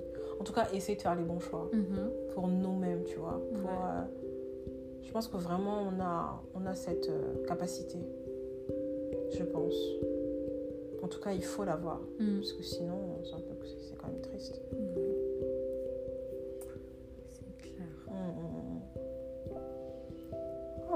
Waouh. Tellement de choses à dire. Tellement, tellement. Ah là là, merci Mm. ma chérie. Merci à toi, Faïna. Merci, merci. Non mais vraiment, c'est des sujets très importants à discuter, Oui. je pense. Et... Il Oui, faut, oui. il faut. Mhm. Courage à toutes les femmes qui Mm. sont encore célibataires. Oui. Vous allez trouver. Mais oui, On va trouver. il n'y a pas de raison. Il n'y a pas de raison. Il n'y a pas de raison. Chacun son chemin, chacun son destin. Chacun son timing. Ouais, chacun son timing. Ouais. Exactement. Et encore une fois, je pense que il faut pas se précipiter. Non. Vraiment, je suis contre ça. Mhm. La précipitation, la comparaison, euh, c'est la, franchement, c'est les pires sentiments de décision qu'on puisse faire. Faire. Oui. Oui, oui. C'est les pires. C'est les pires. Parce que la décision, finalement, ça nous revient et ça, c'est nous qui allons vivre avec ça tout Exactement. au long de, leur- de notre vie. Exactement. Donc, euh, Et surtout- faut pas faire en fonction des autres. Mais quoi. oui. Ouais. Et surtout, chacune a son timing. Mhm. Mhm. Tu peux pas te comparer à un tel, à un tel, à un tel. Je peux pas euh, te dire que tu, tu peux pas te précipiter parce que par, par rapport à l'âge, par, ça n'a aucun sens. Sens. Mhm. Ça n'a pas de sens de faire ça. Mhm. Parce que, bah, voilà, euh, si c'est pas pour toi maintenant, c'est pas pour toi maintenant, Mhm. tranquille. Mhm. La patience est la plus belle des vertus. Oui. Mais c'est vrai. Ouais. franchement. Mhm. On est des femmes, on peut pas être dans le rush constamment. On doit venir nous chercher, on doit être là pour nous, on doit se faire se, se- se- se- se sentir aimé constamment, Mhm. se faire courtiser, se- euh, euh, être des bijoux, des fleurs. Mais c'est vrai, on n'est pas, on n'a pas à courir derrière un homme, on n'a pas à se sentir euh, oppressé. euh, Non, Mhm. Ouais. non mais franchement, Mhm. c'est injuste. Mhm. Pourquoi pour, la, la- la- la- la- pour les réseaux Pour les Pourquoi Pour le couple goal Oui, Pourquoi voilà. La Ça n'a pas de sens, la société, de non. Non, non, non, ça n'a pas de sens. Et quand un homme te veut, un homme te veut. Mhm. Et tu n'as rien à faire. L'affaire, exactement. Trust me. Mm. Quand un homme te veut, un homme te veut, tu n'as vraiment rien à faire. Mhm. Je suis désolée. Quand un homme a décidé que cette femme est pour lui, qu'il la veut dans sa vie, il fera tout Il pour fera l'avoir. tout pour l'avoir. Et tu n'auras rien à faire. Mhm. Ou en tout cas, très peu. Mm. Tu n'auras rien à faire. Donc moi, je pense vraiment que chacune son timing et il n'y a pas de... Il n'y a pas de, de, de- de course, entre guillemets, tu vois, Oui, il n'y a pas de à l'amour. Il n'y a pas de course à l'amour. Il n'y a pas de course à se mettre en couple, à faire des enfants et tout. Vraiment, chacune son timing. Il ne faut pas, comme ça, être euh, eager, être euh, vraiment hungry de, Mm. de, de, de, de, de, de- de- ouais, de rush, de se mettre en couple ou quoi, parce que Non, ça peut te conduire à ta perte. Hein. bien sûr. Tu peux tomber sur un fou, tu peux, tu peux tomber, je sais pas, on sait pas. Oui. Donc, euh, non, non, non, non, il faut simplement se calmer, on respire, tout va bien se passer. bien se passer. Et voilà, bien se et ça va le faire. Oui. Ne prenez pas forcément exemple aussi sur les réseaux sociaux parce que les réseaux Oui. sociaux, euh, comme on les appelle, c'est que des réseaux Mais sociaux. oui. On voit ce que on veut voir. Oui, voilà, Exactement. divertir. Donc, euh, on ne sait pas ce qui se passe vraiment derrière. Euh, Exactement. Non, non, vraiment. euh, ça, mm, bah oui. C'est, non, c'est la pire des choses. mm, Il faut vraiment être, euh, être patiente et vraiment, vraiment, quand un homme vous veut, un homme vous veut. mhm, Vous n'avez rien à faire. exactement. C'est pas à vous de vous sacrifier, de faire des trucs de ouf, à part si vraiment c'est votre chérie de longue date, à part si vous avez vraiment vécu des épreuves, à part si c'est justifié. Mais un homme comme ça que tu viens de connaître, non, t'as pas à lui montrer euh, si, si ça, ça, ça, ça, pour que. Parce que ça, pour moi, ça, ça devient. C'est comme si tu quémandais l'amour, en fait. Ouais. Et c'est la preuve, mais c'est la pire preuve d'un manque de confiance en soi. exactement. En tant que femme, Ouais, Tu peux pas courir derrière un homme, ça n'a Mhm. aucun sens. Non, je suis désolée. Mhm. Non, si un homme te veut pas, bah, qu'il te le dise gentiment, tranquillement, Oui. qu'il te donne les raisons, ce serait pas mal. Comme ça, tu peux peut-être te- T'améliorer, sur certains oui. points. Mhm. C'est utile d'avoir une discussion mature avec un homme qui ne veut pas être avec toi. Ah, oui, franchement, il n'y a pas de problème. Ok, Mhm. ben, I wish you the best. Mhm. Il n'y a pas de problème. Ouais. Mais voilà, faut simplement se dire que, ouais, chacun son temps, il faut être mature pour ça. Et euh, non, non, non, franchement, euh, chaque chose en son temps. Et fréquenter simplement de bonnes personnes, Mhm. maximiser vos chances. Ouais. oui. Alors attends, maximiser Ben les chances. Voilà. Donc il y a les réseaux sociaux et ensuite, qu'est-ce qu'on fait? Moi, je pense que faut cibler des, des personnes qui ont peut-être le même centre d'intérêt que toi, Mhm. Mhm. aller à des événements, Oui. sortir dans des lieux propices à des rencontres sérieuses. Euh, Il y a quoi? Le travail, encore une fois, ça, Mhm. Ça peut aider. ça, peut, ouais. être- ça peut aider. Mhm. Ouais, avoir des amis euh, sérieux, Mhm. ouais, qui sont dans des relations stables et qui, du coup, bah, vont te faire connaître des personnes stables. Stable. Ben oui, les gens, ils restent entre eux. hein. Les gens d'un certain niveau, euh, ils se mélangent pas. hein. Ben oui, ben c'est c'est la vérité. Ben oui, l'élite ne se mélange pas au Mm. peuple. Mm. Mais c'est la vérité. Mais c'est vrai. C'est la vérité. Ben oui, la vie, c'est des catégories. Oui. Faut sa- Il faut savoir dans quelle ligue tu joues. Mhm. Ben oui, mais c'est vrai. Toujours en ligue. Ben oui. Bien sûr. Faut savoir déjà quel, quel- quel- mais oui, quel, quel style d'homme tu veux et Mhm. ouais, avoir, ouais, développer quelque chose, une stratégie qui fait que tu te rapprocheras le plus possible de ce type d'homme-là. Mhm. Ben oui, faut. Moi, je pense. hein. Je pense. Oui, non, je suis d'accord. Mhm. Ah, en tout cas, Mhm. merci ma chérie. Merci à toi. Merci beaucoup, Linda. Ce sujet était un sujet très, très, très important Oui. dont, on, dont il faut parler. oui, dont il faut parler. Très, très Et euh, bah, je te remercie encore une fois de d'avoir accepté ce podcast. Oui, le premier Le premier, grave. Et euh, bah écoute, euh, merci encore. Merci à toi. Et euh, pourquoi pas une prochaine fois pour un autre sujet Oui, pour un autre sujet, on se retrouve pour un autre sujet. And keep going, girls. Yes, of course. non, never give up. Mm. Tu trouveras ton, ton chéri. N'y a pas de problème. C'est une question de temps. De temps. Mais oui. Oui. Merci beaucoup et à très très vite. Bye.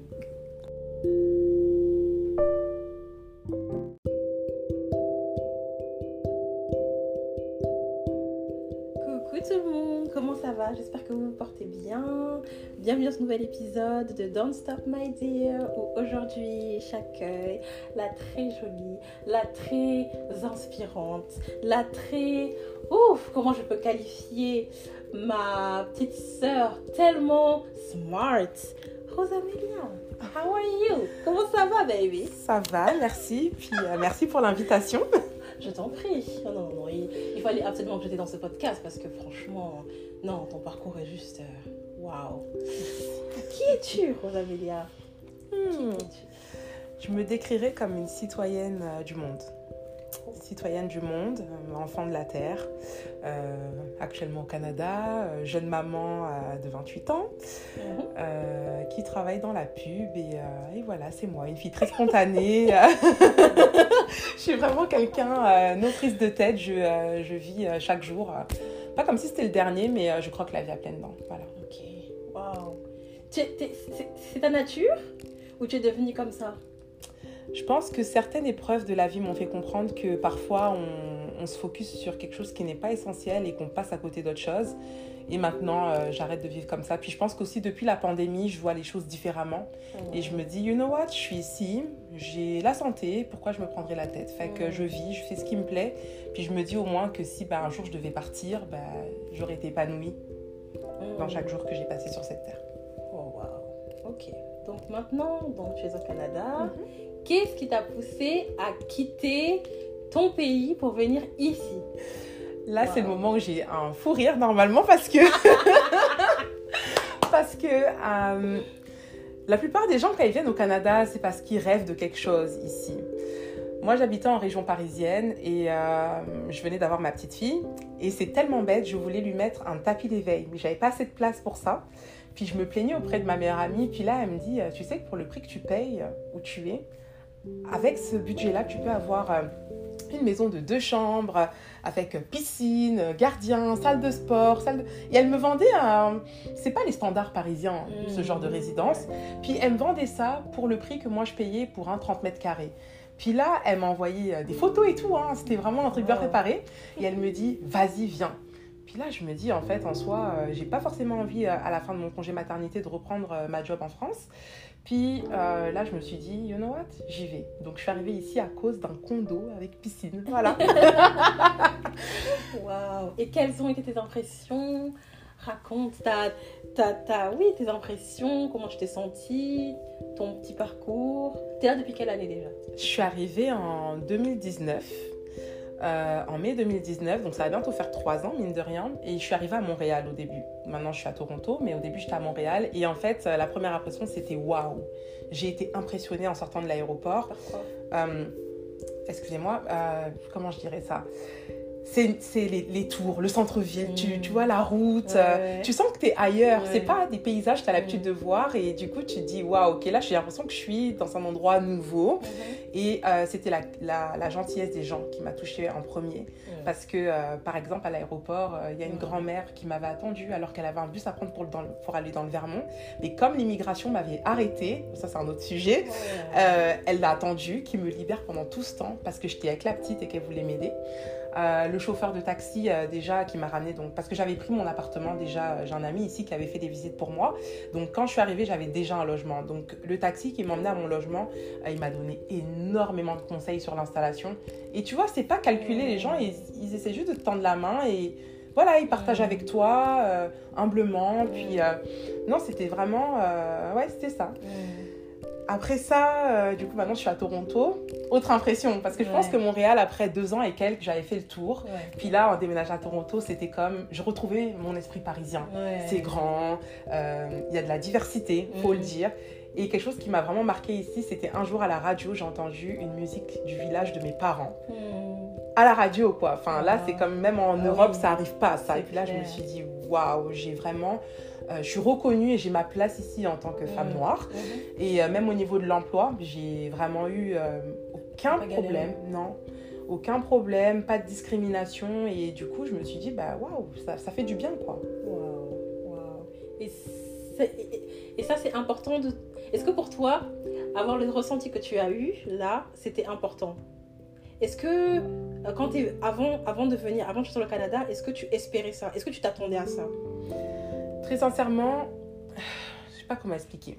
J'ai un parcours professionnel qui est assez. euh, pas étrange là, mais euh, oui, tout à fait. Parce que quand j'étais en Europe, j'avais beaucoup de misère à trouver de l'emploi. Puis dès l'instant où je suis allée à l'étranger, j'ai commencé par l'Afrique, puis après le Royaume-Uni. Et dès l'instant où je suis sortie, je me suis ouverte, ben, c'est les offres qui venaient à moi après. Donc là, quand je suis arrivée à Montréal, c'était un peu compliqué parce que j'ai pas tout de suite eu un contrat permanent, l'équivalent d'un CDI en Europe. J'ai commencé par un stage. Donc c'est sûr que je suis repartie, je suis passée de cadre à stagiaire. Je suis retournée en bas de l'échelle. Mais ça n'empêche que j'ai toujours été à l'emploi. Même si j'ai pas toujours eu euh, ce que je voulais, quand je voulais, comme je voulais, j'ai toujours été à l'emploi, puis j'ai fait que d'évoluer. Donc non, je m'y attendais pas parce que ben, en revenant en tant que stagiaire, on ne sait pas ce qui se passe derrière. Mais je savais que je voulais faire le nécessaire pour y arriver. Je me suis dit, en fait, si on m'ouvre une porte, après la balle est dans mon camp. Puis c'est ça.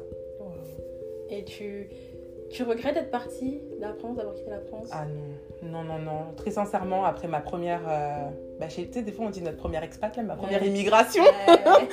Après ma première immigration, je suis revenue, j'ai tenu 7 mois, je suis repartie, je suis revenue, j'ai tenu le temps de ma grossesse et je suis repartie quand Jade avait. euh, Jade, c'est ma petite fille, avait 4 mois. Donc, euh, non, moi, la France, c'est juste euh, pas un environnement euh, qui est fait pour moi.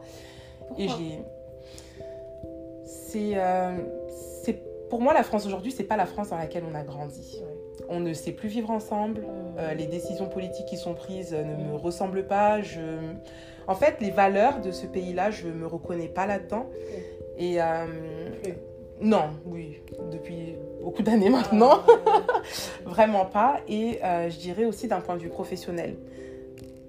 C'est triste à dire là, mais une femme noire dans la Mm, pub, t'as beau avoir le même diplôme que les autres, si ce n'est plus parfois, Mm. tu vas jamais euh, gravir les échelons aussi vite que tu peux le faire ici Mm.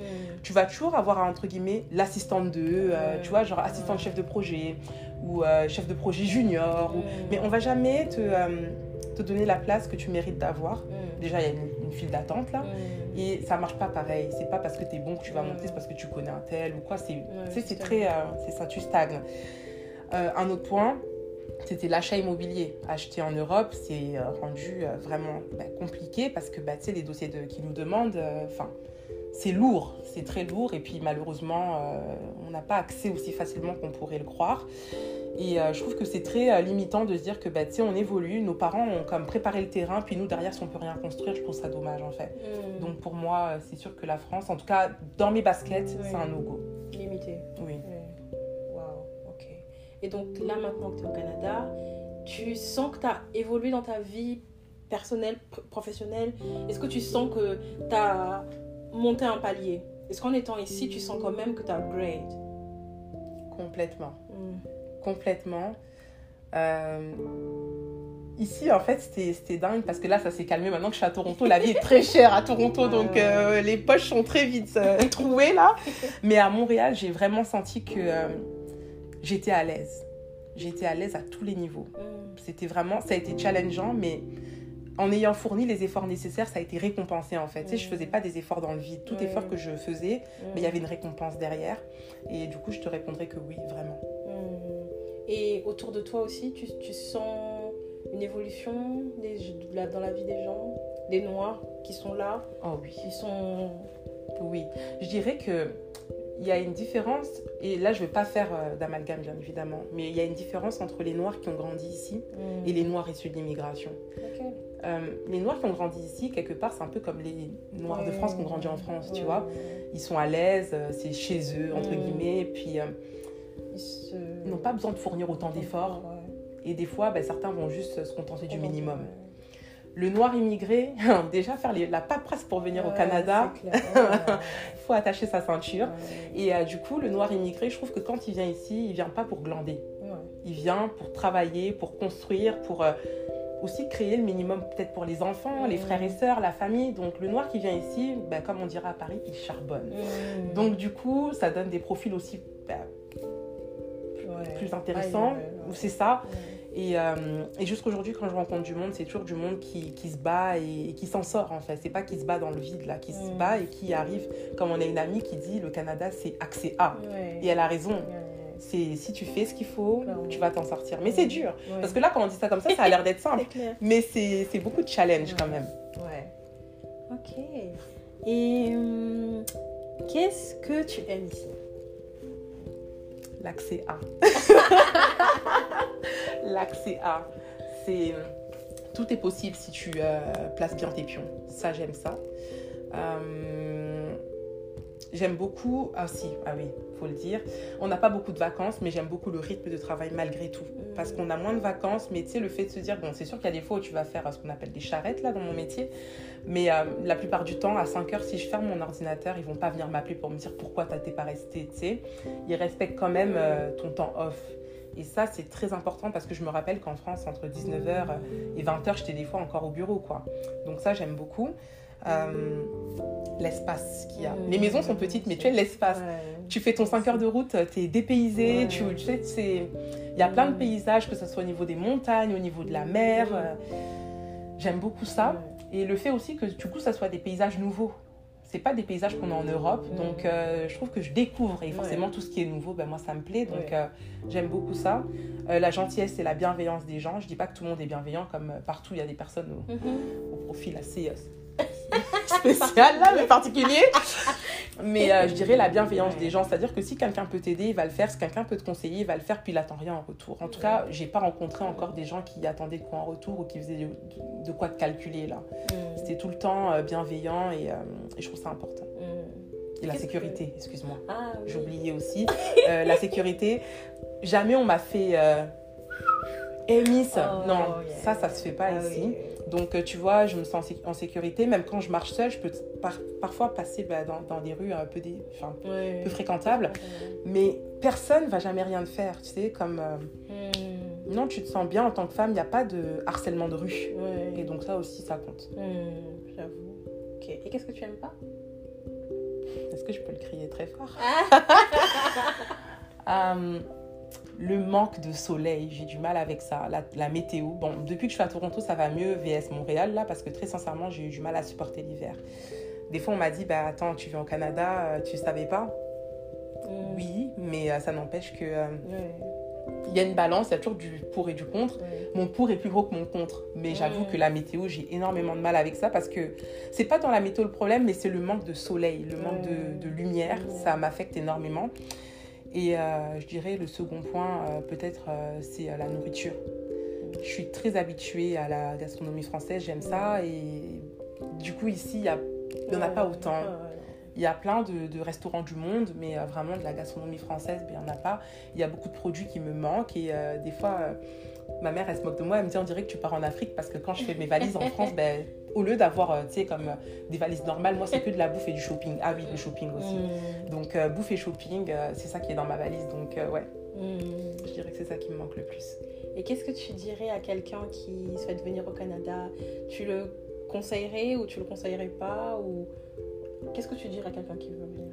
C'est sûr que je le conseille parce que ça a été une expérience positive pour moi. C'est sûr qu'il y a beaucoup, beaucoup de struggles, mais ça, se fait, ça en vaut la peine. Le seul conseil que je donnerais, c'est de ne pas penser qu'on arrive et puis bam, tout arrive comme ça, euh, tout tombe du ciel.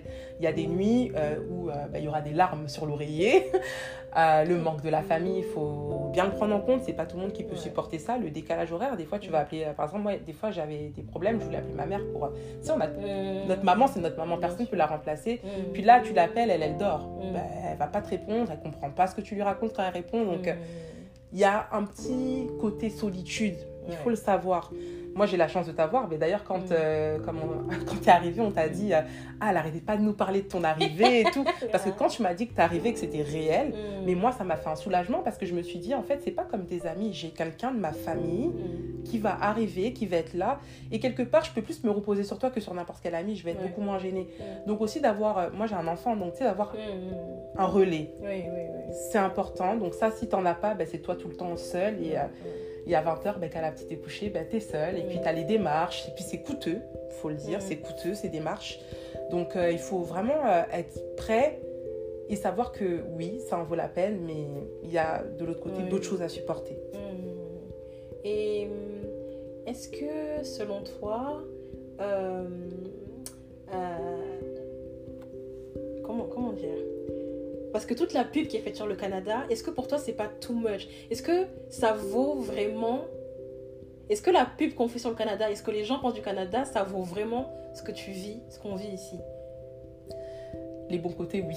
Mm. Mais dans ces pubs-là, ils oublient souvent de parler des mauvais côtés. Ouais. C'est ça le truc. Mm. C'est vrai que, une fois de plus, si tu, te, tu fais ce qu'il faut, tu vas avoir les résultats.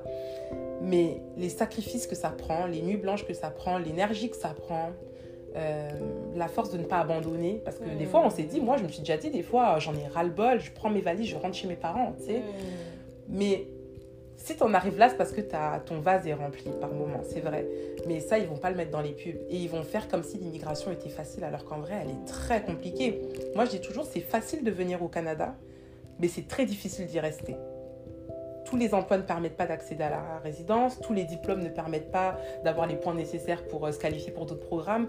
Donc, oui, mais une fois de plus, c'est une immigration sélective ici. Mm. Au début, pour les PVT, ils font tirage au sort, tout le monde vient. Par contre, ceux qui vont rester, ils choisissent. Là, c'est un peu, entre guillemets, l'élite, tu Mm. vois. Donc, euh, c'est une immigration très sélective et pour certains profils, malheureusement, bah, ça va être le parcours du combattant. Les délais sont longs, euh, il y a l'insécurité, il y, a des- il y a des permis de travail qui permettent d'avoir l'assurance maladie, d'autres non. On est en Amérique, donc si tu tombes malade euh, sans assurance maladie, je pense que tu peux commencer à vendre ton rein, là. Tu sais, c'est... Tout ça, on n'en parle pas. On fait juste la pub de ce qui est positif, mais derrière, il y a plein d'autres choses qu'il faut prendre en compte. Mais comme il y a des femmes qui tombent enceintes sans assurance maladie, mais là, tu peux dépenser un 30 000 dollars pour accoucher. Est-ce que tu es prête à faire ça Ou est-ce que tu vas rentrer? Est-ce que tu souscris bien à tes assurances? Il faut penser à tout. Je, dirais vraiment, quand on est ici, il faut penser à tout, surtout qu'on peut compter que sur nous-mêmes. Selon toi, pourquoi est-ce que les gens ils veulent tant venir ici? Pourquoi est-ce que euh, nos compatriotes, euh, notre communauté, ou même d'autres, même euh, tout le monde, pourquoi tout le monde est autant attiré par le Canada? Moi, c'est une vraie question. Je... Bon, on en fait partie, on, on est là, mais je veux dire, enfin, comment ça se fait qu'on soit autant attiré par euh, ce pays, par euh, la... Bon, la bon, États-Unis, peut-être un peu moins pour certains, mais pourquoi euh, le Canada Pourquoi les gens ils aiment tant ce pays? Quelque part, il faut dire que le Canada, c'est un juste milieu entre les États-Unis et la France. Tu as le côté américain, à- de manière globale, je dirais. Tu sais, parce que quand tu arrives ici, c'est comme si tu vis sur le continent américain, donc tu vis à l'américaine par rapport au, au rythme Oui. de vie. Tu vis à l'américaine, mais il y a beaucoup plus de sécurité VS les États-Unis. Mm. Là, c'est le côté européen dont je parlais. Donc, on se ressemble beaucoup dans nos habitudes, quand même, mine de rien. Mais on est dépaysé par les paysages, euh, les types de logements, les salaires, euh, les activités. Tu sais, tout ce qu'on fait, c'est différent. Et du coup, je pense que ça, ça attire beaucoup de monde. Puis il faut dire ici que les quatre saisons sont vraiment marquées. Ça veut dire que peu importe ce que tu aimes faire, tu vas trouver ton compte à un moment donné dans l'année. Ça attire beaucoup de gens. Après, comme on disait tantôt, euh, les publicités qui sont faites, ça attire du monde. Les réseaux sociaux, ça attire du monde. C'est comme si vraiment les yeux sont sur le Canada. Puis une fois de plus, c'est un pays qui n'est pas très vieux quand on regarde vraiment au niveau de l'histoire. Là, c'est pas un pays qui est très vieux. Mm. Donc il y a encore de la place. C'est pas un endroit qui est saturé. Mm. Donc tu te dis, bah, si je viens là, je peux faire quelque chose. C'est un bon compromis entre plusieurs éléments finalement. Surtout quand tu as la sécurité sociale. Mais c'est ça, c'est un pays où tu, il y a encore, tu regardes comment il y a plein de terrains partout. Si tu veux acheter, construire, tu peux le faire. Mais il y a d'autres endroits où si tu t'y rends, par exemple, bah, tout est déjà fait. Tu vois Mm. Donc je pense que c'est un peu la différence. euh. Mm. Ok. Et euh, le fait d'être ici maintenant, est-ce que tu, tu te vois comment d'ici 5 ans?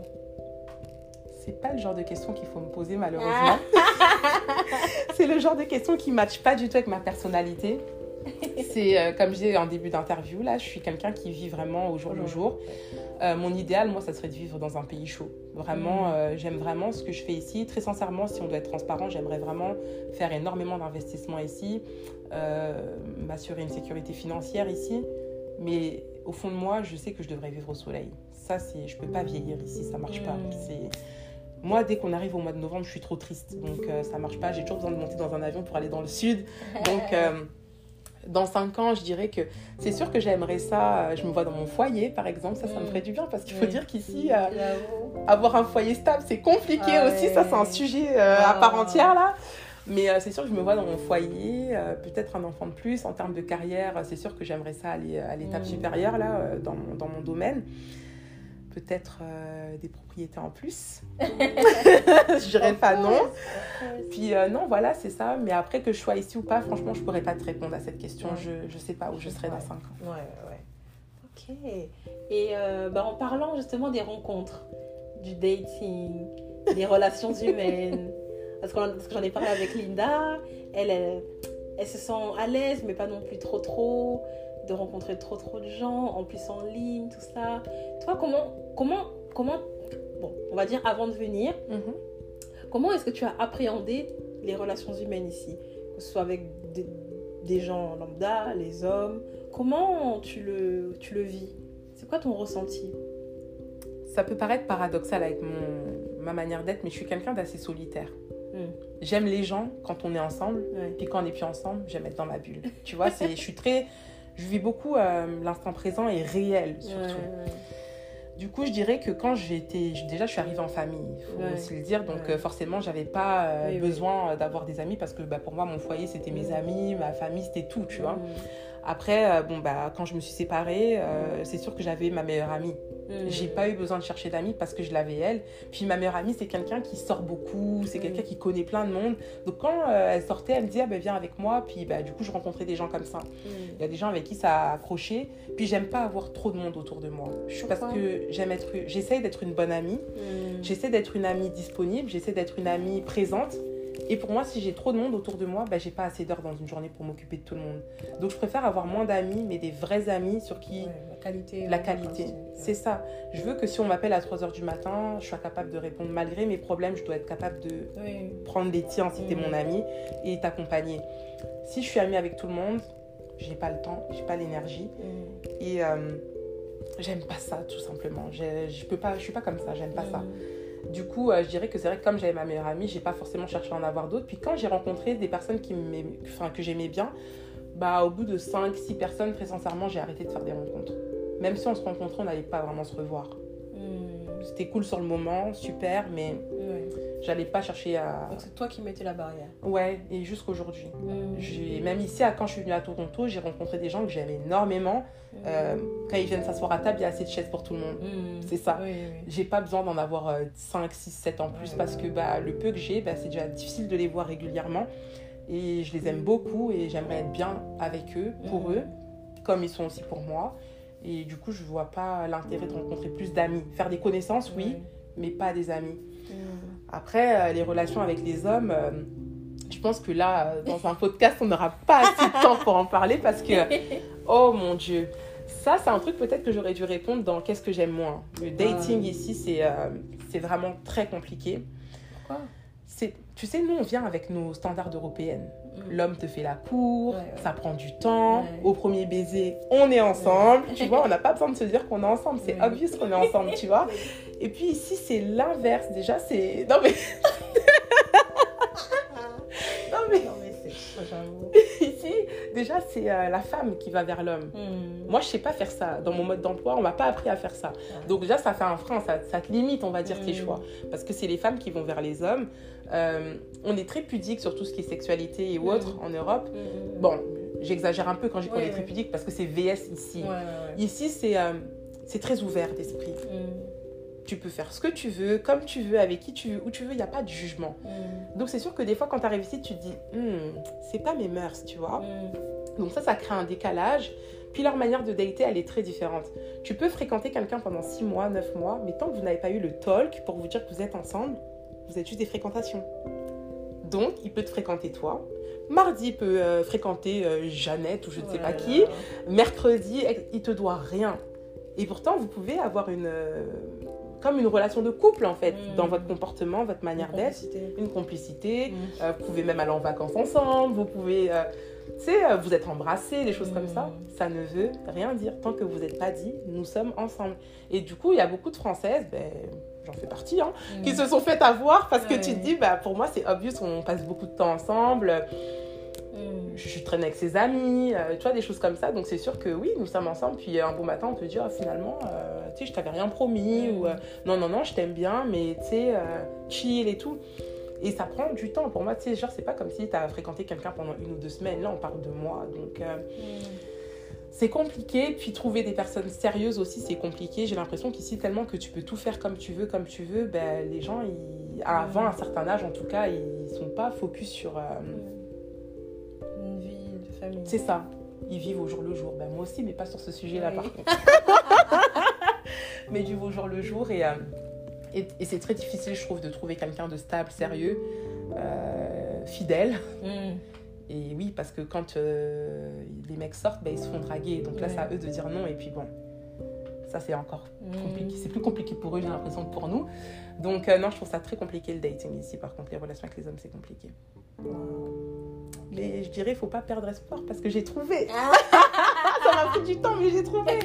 Donc non, il faut pas perdre espoir. Mais euh, non, c'est... J'avoue que même quand ça m'est euh, arrivé, j'étais Mm. comme euh, vraiment euh, réticente au début parce que je me disais, you know what, ça va être encore du bullshit, tu vois. Mm. Tu croyais pas trop Non, mais pas du tout. Mais je me rappelle les premières fois où je te racontais, j'étais comme, est-ce que tu penses que... Ouais. Et, et au final, euh, il s'avère que je pense que aussi quand deux personnes sont réellement prêtes, puis finalement, en même temps, moi, je suis pas vraiment... Je suis quelqu'un d'ici sans qu'il soit d'ici parce que c'est quelqu'un qui vient d'Afrique. Mm. Et même si ça fait longtemps qu'il est ici, bah, ses valeurs, ses mœurs sont des mœurs africaines, tu vois. Donc ça, c'est aussi une différence.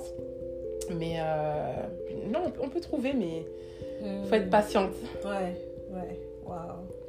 Et hum, qu'est-ce que euh, si, si, si- ok, si demain tu devais rentrer en France, est-ce que tu le ferais? Est-ce que genre s'il y a, si je sais pas, euh, ton mari te demande de quitter ici, là le Canada pour partir ailleurs, tu, tu le ferais? Là maintenant. Bonne nouvelle, c'est que la personne avec qui je suis déteste la France. Les gens, ils détestent la France. Même des fois, quand je lui taquine pour dire, Eh, tu sais, euh, nos enfants vont être aussi un peu français parce que bah, même si je suis euh, congolaise, je suis aussi Oui. française. Donc, euh, non, ils détestent la France. Donc, ça, ça, ça va pas arriver. La vérité, c'est non. La seule raison qui pourrait me faire rentrer en France, c'est si mes parents avaient un problème de santé. Ouais. Là, oui, je devrais rentrer, mais Tu ne dois pas te réinstaller là-bas. non, ça serait ben, temporaire. Tu sais, J'espère que Ouais. ça leur arrivera pas là, mais euh, si Mm. c'était le cas, ben oui, je rentrerai, ça c'est évident. Mm. Mais s'il n'a pas de problème de santé, euh, non, non, non, Mm. je vais pas rentrer en France. Mm. Pourquoi? Mais pourquoi faire? C'est ça la question. Ah oui, à ce point. Mais pourquoi faire Pourquoi faire? C'est. Pour toi, c'est archaïque pour toi la France. Mais complètement. Sur quel point? Pourquoi tu dis À ça tous les niveaux, les mentalités, la manière de faire. euh. C'est quoi Les interrupteurs Je sais pas si tu attends ça dans le podcast, mais tu vois, non, mais même les, les maisons là, c'est. Non, c'est. euh, En fait, malheureusement, quand tu es habitué à un système américain, nord-américain, ben la France, c'est. Désuet. Non, oui, c'est ça. C'est pas. Non, je j'arrive même pas à trouver les mots, tu vois, Mm. tellement c'est non. Tu vois, ça, c'est ça qui est sûr. Et. euh,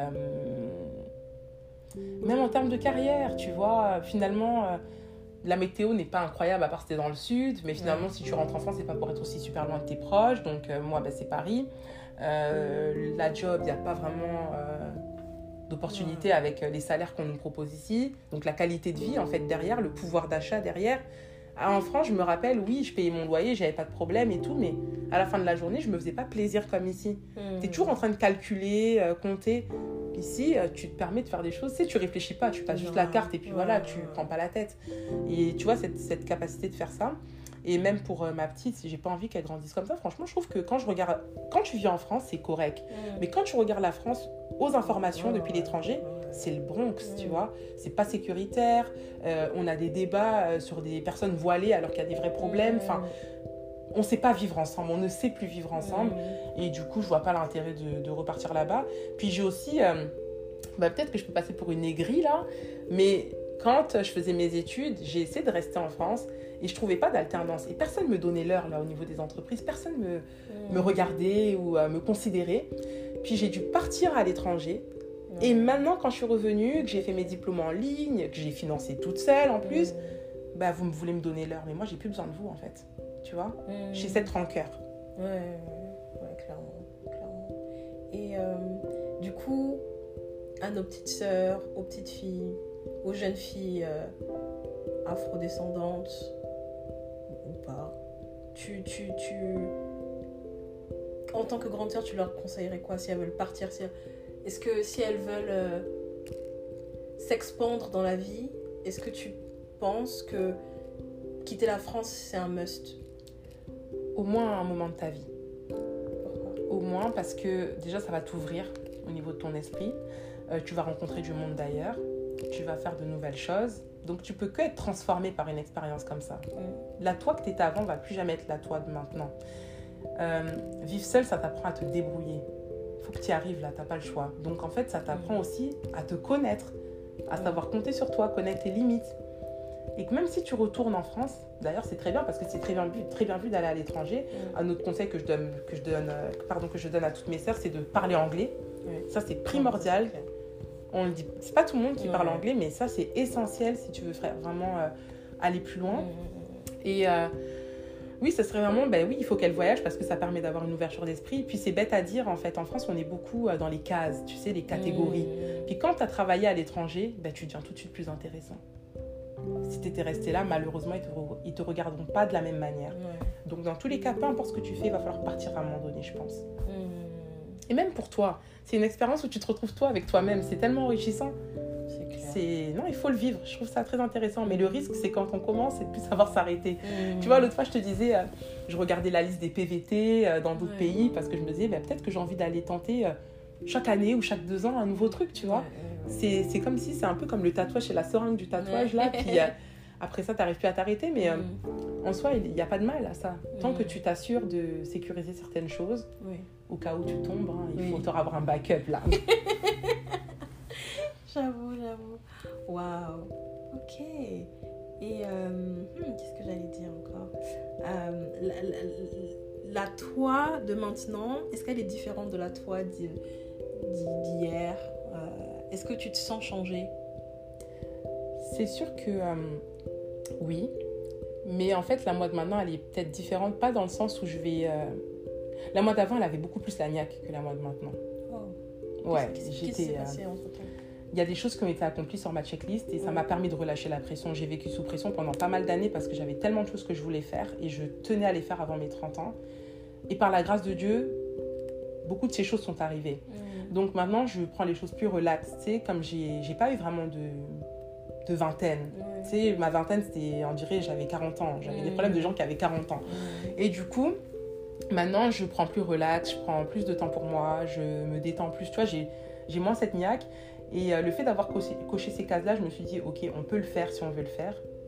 Mais finalement, il y a des, des endroits où je voulais aller et je me suis rendu compte, par exemple professionnellement, des, des emplois dont j'ai rêvé. Mm. Puis quand je les ai eus, je me suis dit, waouh, ce titre vient avec tout ça derrière, tu vois. Mm. Et finalement, quand je faisais la balance entre ce que je gagnais versus ce que j'avais à faire, alors que le poste juste en dessous avait un salaire mm. similaire avec moins de tâches, tu sais, l'agnac, quand j'en parle, c'est plutôt dans, dans ce sens-là. Et euh, du coup, je me disais, euh, non, prends plus relax, tu vois. Maintenant, moi, j'ai ma fille, c'est elle ma priorité j'ai envie de passer plus de temps avec elle, je veux pouvoir lui offrir ce qu'il faut, mais mais j'ai pas envie de me tuer à la tâche pour le faire. Euh, puis je me dis, si je meurs demain, ben, je lui laisse au moins quelque chose. Ça aussi, ça me rassure. Euh, il y a des trucs que j'ai envie de faire aussi dans la vie que j'ai fait, même si, euh, entre con, ma mhm. voiture, j'avais rêvé de cette voiture, je l'ai eue, maintenant je l'ai plus et c'est fait, tu vois, on passe à autre chose. Mais finalement, quand je regarde ma liste d'envie, maintenant, elle est plus c'est plus sur ces points-là. Maintenant, vraiment, j'ai envie d'avoir ma famille euh, tranquillement, mm. voyager, ça c'est très important. Et mm. voilà, tu sais, en fait, je suis arrivée à un stade où ouais, c'est plus relax maintenant. Ouais, ouais. Et là, du coup, ben, Jade a grandi ici au Canada. Mm. Elle a, grandi en, oui, en Amérique. Elle connaît, bon, si elle connaît la France, elle est française, mais Elle aura la France 4 mois. Voilà, c'est ça. Ce sera une Canadienne, enfin, tu vois, bon, une citoyenne du monde. Et qu'est-ce que, qu'est-ce que tu espères pour elle en tant qu'enfant, en tant que... Comment tu espères que le monde sera quand elle va grandir? Qu'est-ce que tu lui dis? Qu'est-ce que tu lui conseilles? Par, enfin, pour les mamans comme toi, dans ton cas, qui sont venues, ou qui, oui, qui ont galéré, qu'est-ce que tu dirais? Franchement, c'est très compliqué. C'est sûr que déjà, il y a une phrase d'encouragement que je lui donne toujours et je lui dis c'est maman est dans le cœur de Jade pour toujours. Parce que ça, c'est une manière de lui dire que peu importe où tu es, je suis là avec toi. C'est pour l'encourager et lui dire t'es capable, je t'accompagne, je te soutiens, t'es forte, vas-y. Mm-hmm. Je lui répète cette phrase tous les jours. Après, en tant que maman, c'est compliqué parce que par les temps qui courent, en fait, on n'est pas rassuré par rien là. C'est très anxiogène comme temps. Puis, on ne sait pas de quoi est fait demain. J'avoue que je suis très inquiète pour l'avenir. J'ai l'impression qu'ici, elle a plus de chances de pouvoir évoluer. Mais de l'autre côté, ici, c'est un pays qui est très strict avec euh, les lois, les règles, etc. Donc, en fait, je suis très inquiète, pour être honnête, euh, pour l'avenir de nos enfants. Mais je me dis que si les choses reviennent à la normale, ici, au moins, je me dis qu'elle a tout ce qu'il faut pour s'en sortir. Qu'est-ce que tu appelles tout ce qu'il faut? Elle a des bonnes conditions de vie. Euh, je fais en sorte de mettre de côté pour ses études, pour qu'elle puisse faire les études qu'elle souhaite faire sans avoir à galérer. Je veux qu'elle travaille pour qu'elle connaisse la valeur de l'argent, mais pas par nécessité. Tu vois? Donc je veux qu'elle travaille. Dès qu'elle a 16 ans, euh, elle va aller faire euh, la plonge, le McDo, euh, elle va passer par là. Je suis passée par là, je veux qu'elle passe par là, même si je peux la backuper. C'est hyper important. Mais en tant que femme noire, je vois qu'ici, elle peut vraiment s'épanouir elle peut avoir les opportunités qu'elle mérite d'avoir. Et moi, mon rôle, c'est de travailler pour qu'elle puisse faire ce qu'elle veut faire. Ça, c'est ma mission. Et le reste, en fait, je veux juste qu'elle choisisse et qu'elle s'épanouisse en tant que femme. Je veux pas qu'elle euh, qu'elle struggle. Tu sais, les... c'est un truc bête ce que je vais dire, mais tu sais, j'ai pas envie qu'elle aille se mettre dans les listes d'attente du Crous, tu vois. On en rigole maintenant, mais quand tu vis ça, à l'instant T, tu dois te loger. C'est la panique, là. c'est la panique. Euh, on te propose des logements, tu regardes les logements, tu te dis, mais mon Dieu, euh, comment je vais, je vais vivre là, tu sais. Je veux pas qu'elle ait ça. Et euh, voilà, je veux que tout ce, tout, ce tout ce qui lui arrive, c'est par choix. Pas, je veux pas qu'elle subisse la vie, en fait. Ah. Ouais, c'est ça le mot. Je veux pas qu'elle subisse la vie. Waouh. Donc, du coup, tu penses qu'en tant qu'enfant noir ici, les enfants d'immigrés, immigrants, ils ont nettement plus de chances qu'en France? Ah oui. Ici, euh, franchement, c'est sûr que je dis pas qu'il n'y a pas de racisme, hein, il y en a partout. Oui, oui, Mais je dis vraiment qu'ici, en tout cas, si tu es bon, en fait, tu vois, c'est ça. Si tu es bon, tu es bon et tu vas monter. Si tu es nul, malheureusement, peut-être pas nul, mais Mm. moins bon, euh, ben, malheureusement, ça va pas le faire. Mm. Donc, c'est une question de ce que tu mets sur la table, VS, ce qu'on te, re- ce qu'on te rend, en fait.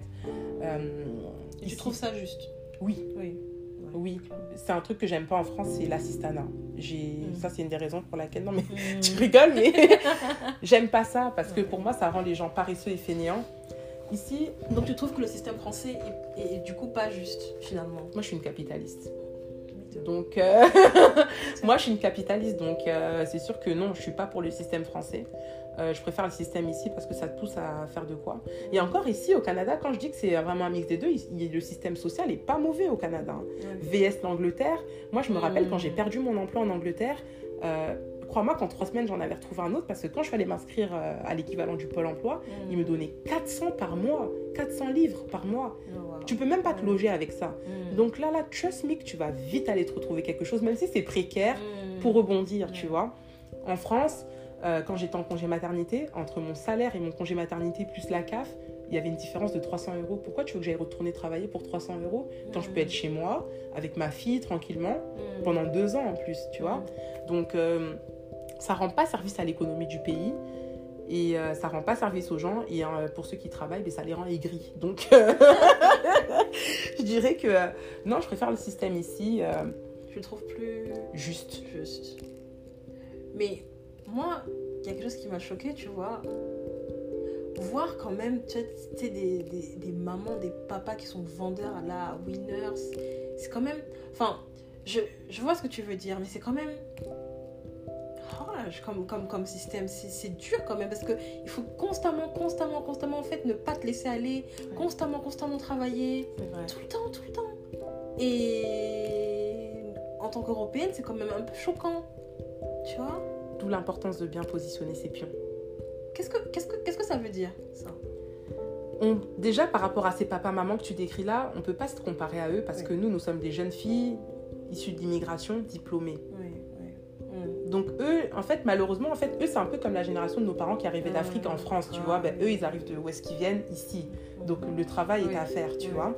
Nous, on a la chance d'arriver avec euh, des diplômes, de l'expérience et on a des postes de cadre. Donc forcément, déjà, ben, notre niveau de vie est différent. Ces papas-là et mamans-là, c'est sûr que c'est triste, malheureusement. Waouh c'est bizarre là. non, c'est sûr que c'est triste. Mais en même temps, je me dis, bah, tu sais, ils ont une job. Et ici, s'ils veulent vraiment, ils peuvent retourner en formation. Surtout quand tu es RP ou, ou canadien. Tu peux retourner en formation. Tu sais, ici, il n'y a pas besoin vraiment d'expérience pour avoir des mmh, postes euh, euh, clés, tu vois. Des fonctions support, euh, des postes de fonction support, il y en a plein. Mmh. Avec juste une formation. C'est pas comme en France où tu dois avoir ton bac plus 5 dans le truc. Donc, vraiment, si, une fois de plus, si tu veux vraiment, tu peux c'est une question de volonté. Mm. Après, je sais qu'il y a des gens qui peuvent pas parce que bah, au niveau des finances, c'est pardon, au niveau des finances, c'est tendu ou des choses mm. comme ça. Mais rien n'est impossible à celui qui veut. Mm. Il y a, et surtout quand tu es, RP ou, résident, il y a, y a, beaucoup de formations gratuites. T'as pas d'excuse Non. Non, c'est comme quand je vois euh, des Canadiens euh, qui font la manche euh, à l'auto. Moi, ça me met en colère parce que je me dis, attends, moi, je viens chez toi, j'ai même pas de, de visa ouvert je suis liée à mon employeur. Si mon employeur me licencie, tout s'arrête pour moi quelque part mm. tant que ma RP n'arrive pas. Et euh, toi, tu es chez toi et tu fais la manche à la station, euh, tu sais, au feu rouge euh, ou devant les stations-service. Mais va te chercher un petit emploi, tu sais. Mm. Il y a plein de petits emplois, de job, comme on dirait ici. Un petit job. Que de faire ça, tu vois, je trouve pas ça faire en fait. Mm. C'est Pour moi, c'est de la facilité. Bon, après, il y en a qui vont me dire que je suis dure dans mes paroles. Ça, on me le dit des fois, mais pour moi, c'est de la facilité. Ça se tient ce que tu dis, c'est cohérent. Je, comprends. Mais euh, donc pour toi, si on résume, pour toi le Canada, c'est un bon pays. Oui. Oui. Bon, parfois, euh, j'avoue que j'aimerais bien qu'on fasse un peu plus la grève. Hein. Mais en même temps, je me dis que si on faisait la grève et que, tu sais, on, on revendiquait les choses comme en Europe, peut-être que ça serait pas comme c'est là aussi. Tu vois? Et est-ce qu'il y a une différence entre. Donc, tu as vécu à Montréal. Est-ce que, tu vois, est-ce que tu ressens une différence entre la province du Québec et là, la province de l'Ontario? Eh ben, C'est les anglophones. Hmm. Avec les anglophones, tout est, euh, tout est différent. C'est hmm. une dynamique. Tu préfères quoi? Non, ben forcément, moi, c'est euh, côté anglophone. Je suis vraiment quelqu'un qui, qui hmm. aime. Je suis quelqu'un de très rapide, très direct. J'aime pas les faux semblants, j'aime pas qu'on tourne autour du pot. Viens-en, on fait. Donc, euh, ici, tu fais rire. on tourne pas autour du pot. Tu sais, même des fois, je trouve que mes collègues, ils sont un peu euh, secs. Tu vois, ils parlent des emails, c'est deux lignes et tout. Je suis pas habituée à ça. Tu sais, nous, on dit euh, euh, j'espère que vous allez bien, bien cordialement. Toi, toutes ces affaires-là, ici, ils sont straight to the point. Et du coup, j'aime beaucoup la société anglophone. On perd pas de temps. Tout le monde s'en fout de ta vie. Fais ce que tu as à faire. Tu, tu, peux rouler dans ta Porsche, être en claquette. Tout le monde s'en fout. Euh, tu vois, c'est ça que j'aime ici, la dynamique, ça va vite. Puis moi, je suis une fille euh, action-réaction, j'aime, j'aime pas dormir. Il faut que ça bouge. Et ici, ça bouge, ça va vite et tout, j'aime vraiment ça. C'est sûr, puis au niveau des mentalités, euh, c'est vraiment différent. Non, je suis vraiment. Euh, ouais, donc tu préfères Toronto à ah, Montréal. Mais oui, mais oui, franchement, c'est juste que Toronto, comme je dis, ça rend les poches trouées. Ouais. Montréal, tu calcules jamais rien là. Waouh, ok. Waouh. Ouais, non, c'est intéressant. Je voulais vraiment avoir ton, ton avis sur, euh, sur, sur, sur, ta vie ici, ton ressenti, comment tu te sens, Jade, tout ça, si tu as fait le bon choix.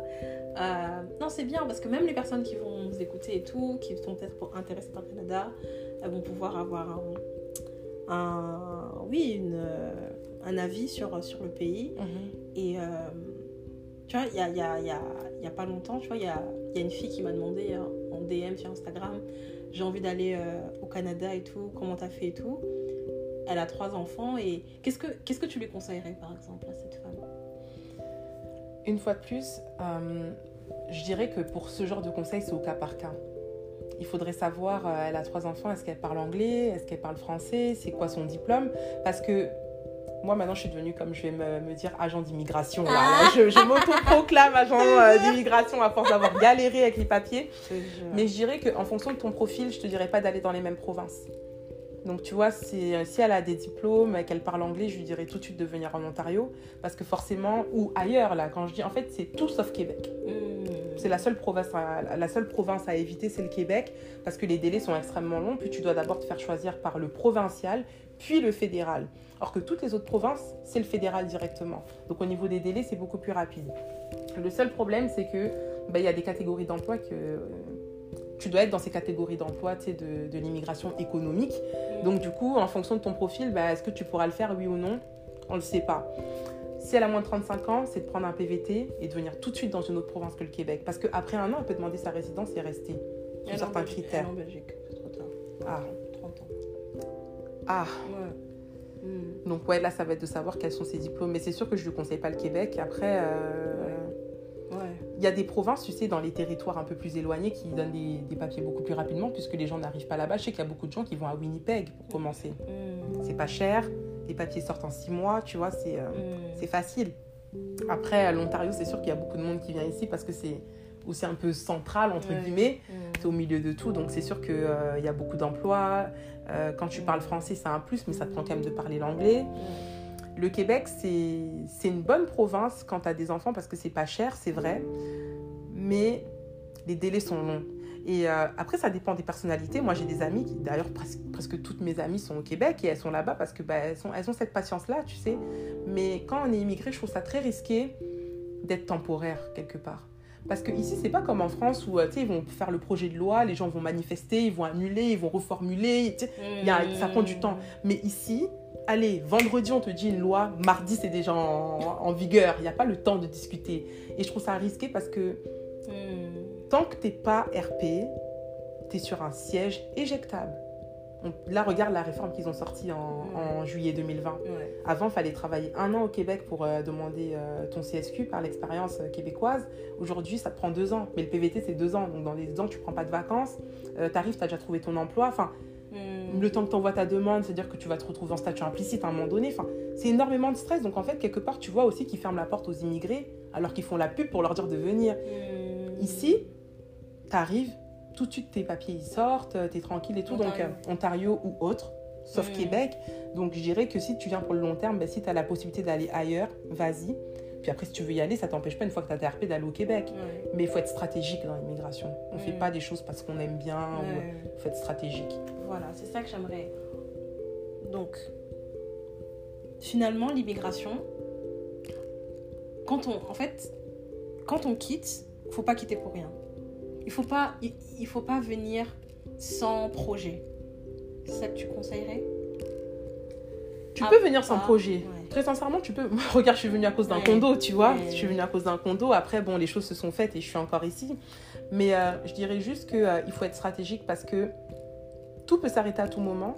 C'est cher. Les démarches administratives sont chères. Elles sont fatigantes, stressantes. La moindre erreur, euh, ton argent, il disparaît là. Dommage. hein. Donc, euh,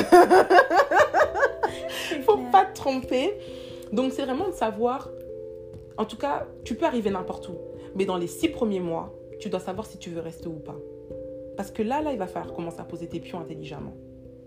Si tu les poses mal, tu vas te retrouver dans le stress. Moi, j'ai des amis qui sont restés pendant euh, presque six mois sans pouvoir quitter le pays parce qu'elles étaient devenues sans papier. C'était la première fois que je voyais des Françaises sans papier. Ça m'a choqué, tu vois. Mm. Imagine, mais j'ai une amie, elle a perdu quelqu'un en France, elle a même pas pu aller enterrer sa personne. Parce que si elle sortait, vu qu'elle avait son visa qui était expiré, puis qu'elle elle, elle essayait de se trouver autre chose, elle pouvait plus revenir. Là, j'ai une amie qui voudrait rentrer voir sa famille, mais comme, pareil, elle est en attente de, de sa RP et euh, son visa expire entre-temps, elle peut pas rentrer. Tu vois, en fait, tu es pris en otage quelque part dans un pays qui est même pas le tien.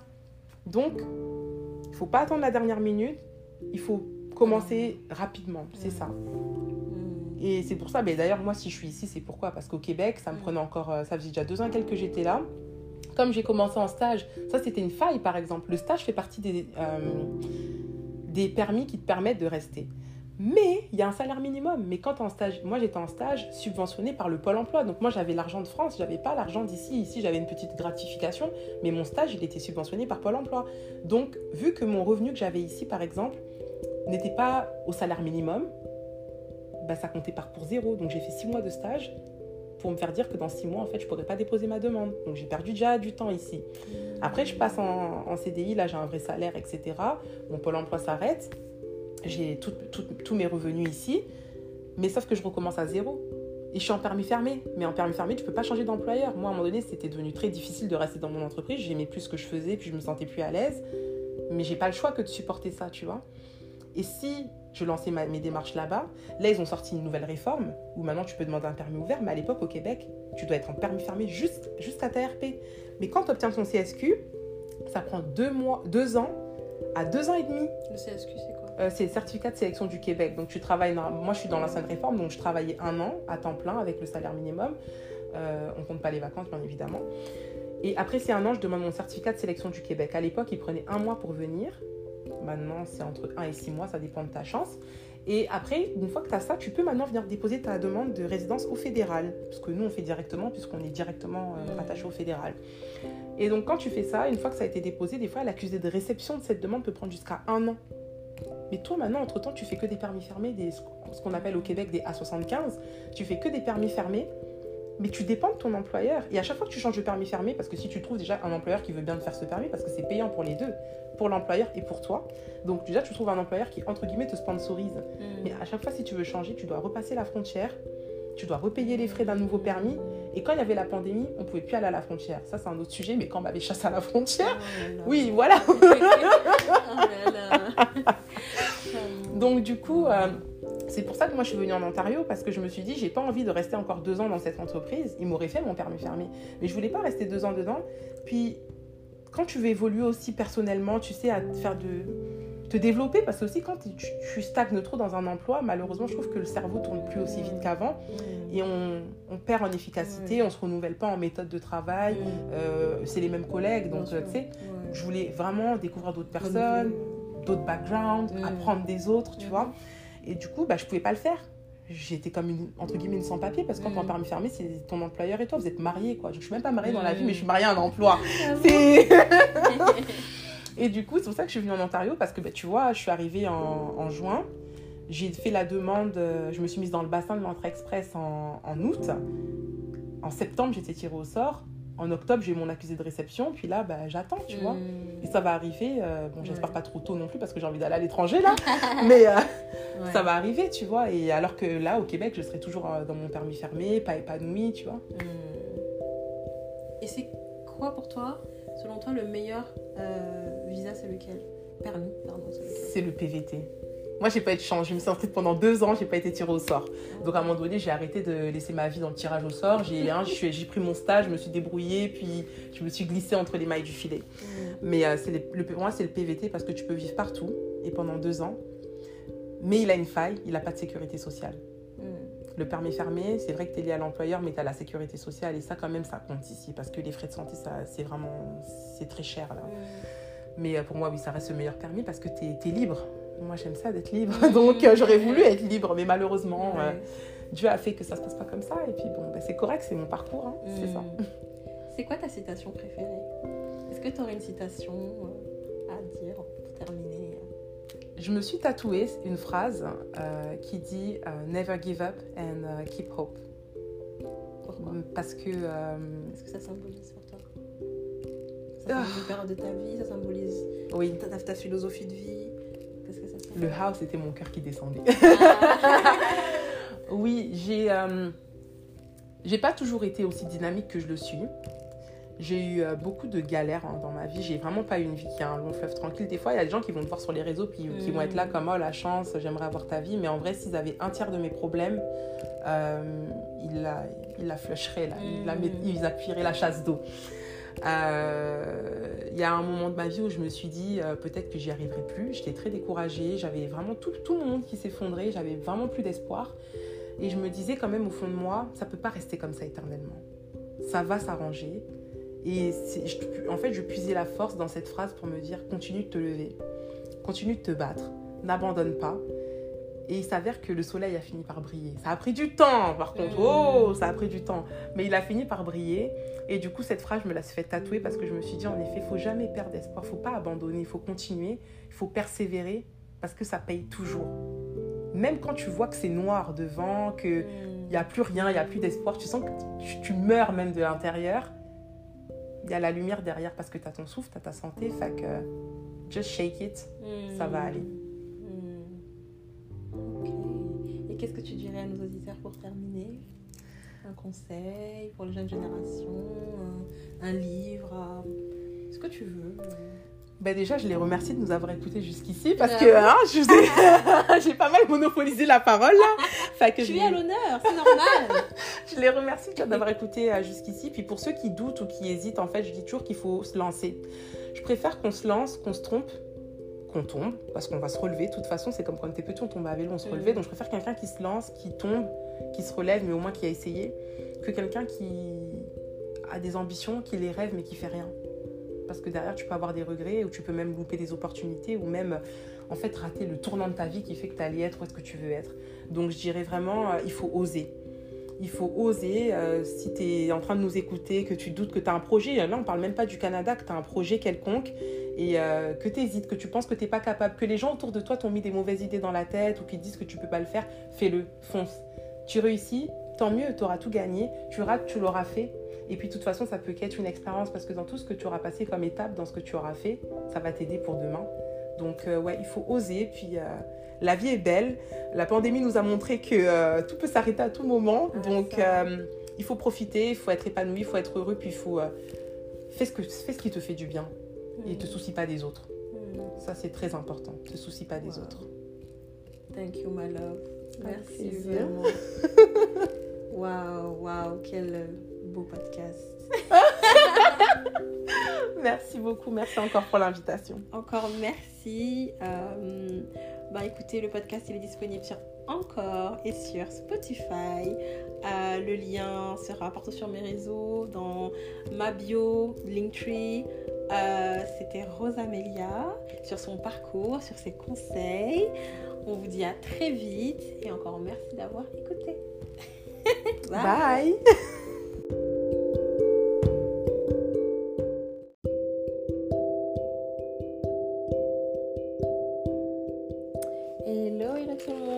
Welcome back dans ce nouvel épisode de Conversation avec. Aujourd'hui, je reçois Adjata qui est là depuis un moment maintenant, qui est à l'étranger, qui vit au Canada depuis un moment. Et elle va nous expliquer son expérience, elle va nous expliquer comment elle, euh, ce qu'elle a vécu, euh, pourquoi elle est partie, euh, son expérience avec ses propres mots. Je ne suis là simplement pour guider. Donc, chill, Adjata. Comment tu vas?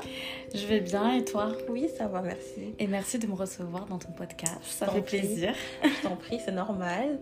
Euh, c'est un podcast en fait qui se veut, euh, comment dire, le titre c'est Don't Stop My Dear, donc ne t'arrête pas ma chérie. Mhm. Et vraiment, le but c'est vraiment de faire comprendre à l'audience que dans la vie il faut jamais s'arrêter. Il faut faire ce qu'on a à faire, il faut le faire avec cœur, avec passion.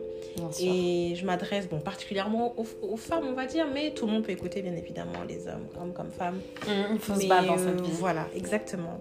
Et du coup, bah, je voulais ton, ton expérience, ton opinion par rapport au Canada, parce qu'on vit, on vit au Canada. Bien sûr. Et voilà, apparemment, ça fait un an que tu es là. Ouais, ça fait un an que je suis arrivée à Montréal. Waouh, Que- quelle date exactement? Je suis arrivée le 14 mal- mars 2021. Waouh, so?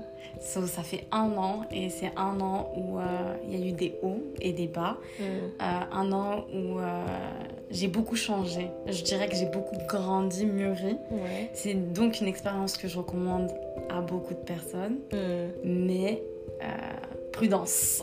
Il faut, Mm. se pré- faut se préparer. Il faut comprendre que euh, l'immigration, c'est pas quelque chose de facile quand on Mhm. immigre dans un pays, surtout quand on est seul. Parce que moi, je suis venue toute seule. Mhm. Euh, je suis venue, j'avais euh, un bachelor seulement. Donc, euh, ce que j'ai à dire, c'est que c'est pas facile. Les gens, ils ont une image du Canada qui est pas forcément La réalité. la réalité. C'est quoi euh, l'image? Alors, l'image que les gens ont du Canada, Mhm. c'est souvent qu'au Canada, quand tu vas venir, tu claques les doigts et tu as un boulot. tu vas avoir un boulot, tu vas gagner tellement d'argent, tu vas rouler en Porsche Mhm. parce que c'est trop facile d'avoir euh, Mhm. des belles voitures au. Canada, une belle maison. euh, tu vas avoir un. Mais c'est surtout le boulot, quoi. Les gens, ils Ouais. pensent qu'ils vont venir, ils vont trouver du travail en claquant les doigts. Et il faut savoir que moi, j'habite pas en Ontario, moi, j'habite au Québec, donc à Montréal. Et il faut savoir que la mentalité québécoise, elle est très semblable À la France. à la mentalité française. So, souvent, en fait, quand tu vas arriver, moi j'ai eu de. Comme je le dis, moi je touche du bois, j'ai eu de la chance en fait. Mm. Dès que je suis arrivée, j'ai commencé à bosser tout de suite. Mhm. Mais il y a beaucoup de gens que je connais qui ont galéré à Montréal parce qu'ils n'avaient pas l'expérience québécoise. C'est-à-dire qu'au Québec, quand tu arrives, on, euh, généralement, on te, on te demande est-ce que tu as déjà travaillé au, au Canada ou au Mm. Québec? D'accord. Et si tu n'as pas cette expérience-là, donc t'es, euh, les employeurs sont réticents à te prendre Mhm. malgré qu'il y a beaucoup, beaucoup, beaucoup d'immigrants à Montréal, euh, souvent c'est la, prom- c'est la galère que les gens rencontrent en fait. Parce que Mhm. faut savoir que moi je suis venue, je suis jeune, j'ai 25 ans, mais je suis venue en tant que travailleuse temporaire. Je suis venue avec un PVT. Mhm. Et c'est pas pareil que quelqu'un qui va, va venir avec un permis d'études. C'est quoi la différence? Donc le permis d'études, ça te permet d'aller donc à l'école, d'étudier Mhm, mhm. et tu travailles beaucoup moins. Donc tu peux Mhm. avoir un petit job euh, sur Ouais. le côté. Je crois que tu c'est dois. 20 heures, Ouais, c'est ça. Tu dois pas dépasser Mhm. 20 heures de travail. Mais quand tu as fini ton permis d'études, tu peux le renouveler. En fait, tu peux faire une demande de permis de travail. Et quand elle te l'est accordée, quand c'est accordé, il faut que tu, euh, que tu trouves du- donc un travail, etc.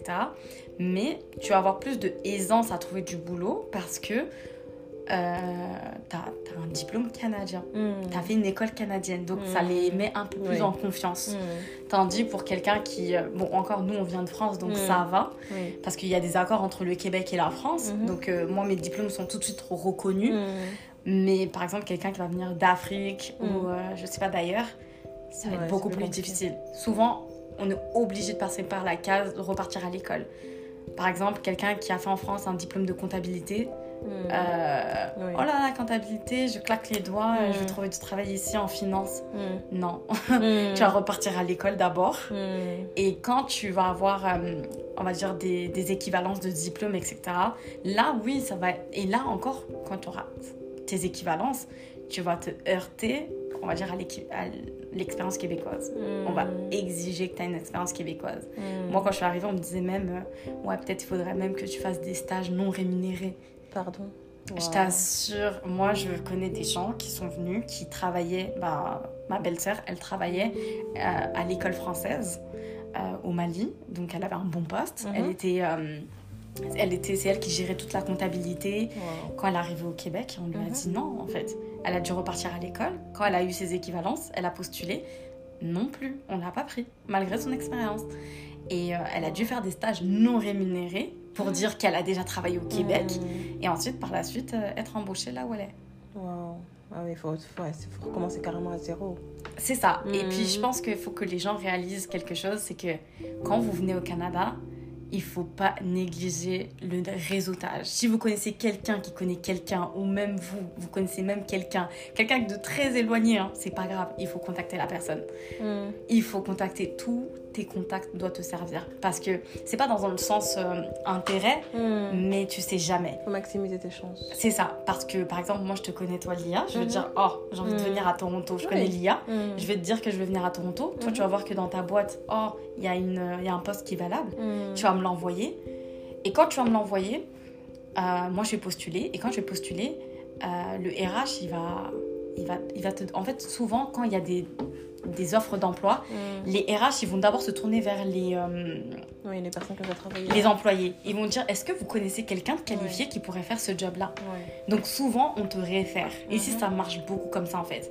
Par exemple, moi, j'ai été référée en Mhm. fait. Quand on m'a référée, j'ai été prise. Mhm. Parce qu'ils se disaient, oh, bon, elle, elle, est, Oui. elle a l'air qualifiée. Puis la personne qui, était qui m'a référée, elle, elle était très compétente. Oui. Donc elle les a mis en confiance. Oui. Donc souvent, tu, tu, tu as besoin que les gens te réfèrent. Même là, quand je rencontre, des fois, je, suis- je sors, je vais Mm. au club ou je vais, je sais pas, à des anniversaires, etc. Mm-hmm. Et souvent, on me dit, euh, oh, moi, je travaille à Banque Nationale, oh, moi, je travaille ici. Mhm. Ah, mais si tu veux, je peux te référer. Directement, les gens, ils disent ça. Mm. Parce que quand tu réfères même quelqu'un, au, enfin, au Québec en tout cas, Ouais. je sais que tu gagnes de l'argent. Oh. Imaginons, moi, je te réfère et eux, ils te prennent. Moi, je vais gagner, par exemple, Oui. 150 dollars de plus ou 200 dollars de plus. Ouais. Donc, ça compte beaucoup, en fait. Le réseautage compte Ouais. énormément. Et euh, donc, c'est ça. Hmm. Quand on vient au Canada, faut préparer tout ce terrain-là. Ok, donc ça, c'est. Donc là, tu illustrais donc vraiment la, la, la, Le marché du travail. la réalité du marché du travail. Voilà. Et pourquoi tu es venue au Canada? Alors pourquoi moi je suis venue au Canada? Honnêtement, c'était pas prévu. Genre c'était pas. J'étais venue quand j'étais beaucoup plus petite et je me disais oh j'ai envie de venir au Canada. Et puis Mm. après oh, l'envie m'est partie. euh, Mm. est partie. Mhm. Moi à la base je voulais même partir en Afrique. Hmm. Je me disais je préfère partir en Afrique. Je verrai, je vais me débrouiller là-bas. Je vais trouver quelque chose. Et euh, c'est ma cousine donc qui était ici et qui m'a dit non mais Adjata faut que tu viennes ici. Ici tu seras plus à l'aise. Hmm. Et euh, elle arrêtait pas de me mettre la pression. Non mais rentre ta demande, tu, ça te coûte rien. Hmm. Tu vas essayer, ça se trouve que tu vas aimer. Mm. Moi, je me disais, mais elle abuse. Hmm. Et euh, au final, en fait, je me suis lancée dans le processus de, Du PVT. du PVT. Ouais. Et honnêtement, j'y croyais pas beaucoup, en fait. Mais à chaque fois, j'ai été pêchée au bout de même pas une semaine. Wow. Ah non, moi, tout est allé très Très vite. vite, ouais. Moi, j'ai eu, moi, j'ai eu mon PVT, j'ai eu la réponse en même pas, en même pas un mois. Hmm. Wow. Ouais, en même pas un mois, en moins d'un mois. Hmm. Et c'est après qu'il y a eu Covid. Ouais. Donc, j'ai pas pu partir directement. Ouais. Et euh, c'est au bout de un an après que je suis, pas, je suis venue. Et quand je suis venue, c'est sûr que j'avais quelques attentes, mais je me disais, bon, je vais voir. J'étais pas trop chaude. Je me Mm. disais, je vais voir. Hmm. Quand je suis arrivée, je me suis dit, mais j'ai adoré en fait. Quand je suis arrivée, on va dire mes premiers six mois, c'était vraiment énorme. Qu'est-ce que bien. tu as aimé? Alors, qu'est-ce que j'ai aimé? Bon, déjà, je pense que pour euh, une jeune fille, j'ai aimé euh, l'indépendance. Déjà, déjà mon indépendance. La première fois que, tu partais loin de chez, de, de chez toi? Ouais, la première fois, et puis aussi la première fois que mon premier appartement. Ouais. C'était excitant en fait. Hmm. Mes premiers meubles, etc. Donc c'était bien, euh, ce- cet aspect-là. Mais aussi, ce que j'ai aimé, c'est euh, la vibe. Moi, j'habite à Montréal. Je sais que c'était une vibe euh, vraiment bien. Pendant Mm. l'été, surtout pendant l'été, Ouais. le Canada, mais ça c'est partout, je pense. Le Canada pendant l'été, c'est vraiment Ouais. le rêve. C'est clair. Donc euh, le- les paysages, Mm. euh, l'absence de stress. Hmm. Parce que souvent, euh, on se dit que la vie est plus belle au Canada qu'en Europe, etc. Je pense pas que au niveau, par exemple, du travail ou quoi, c'est mieux. Mais ce que je peux dire, c'est la qualité de vie est meilleure. Oui. C'est-à-dire que tu quittes le travail, Clairement. si tu finis à 16h30, Hmm. même si tu quittes à 16h25 ou à 16h28, personne va se faire de, de, de- Ouais. de, de Remarque, problème. ouais.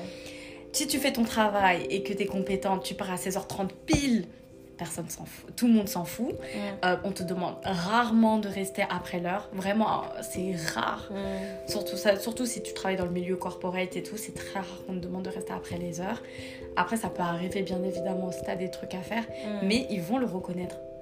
Moi, c'est ça que j'ai aimé en fait. C'est qu'au travail, quand tu te donnes déjà, tes euh, employeurs, ils le- tes supérieurs, ils, te le- ils vont reconnaître, ils vont te remercier, ils vont être reconnaissants. Euh, et puis je dirais aussi, c'est ça que je- la qualité de vie. Donc euh, tu peux sortir euh, après le travail, tu peux aller boire un verre. euh, c'est Mm. cette vie-là que j'ai vraiment aimé. Et puis euh, au bout de, par exemple, j'habite à Montréal.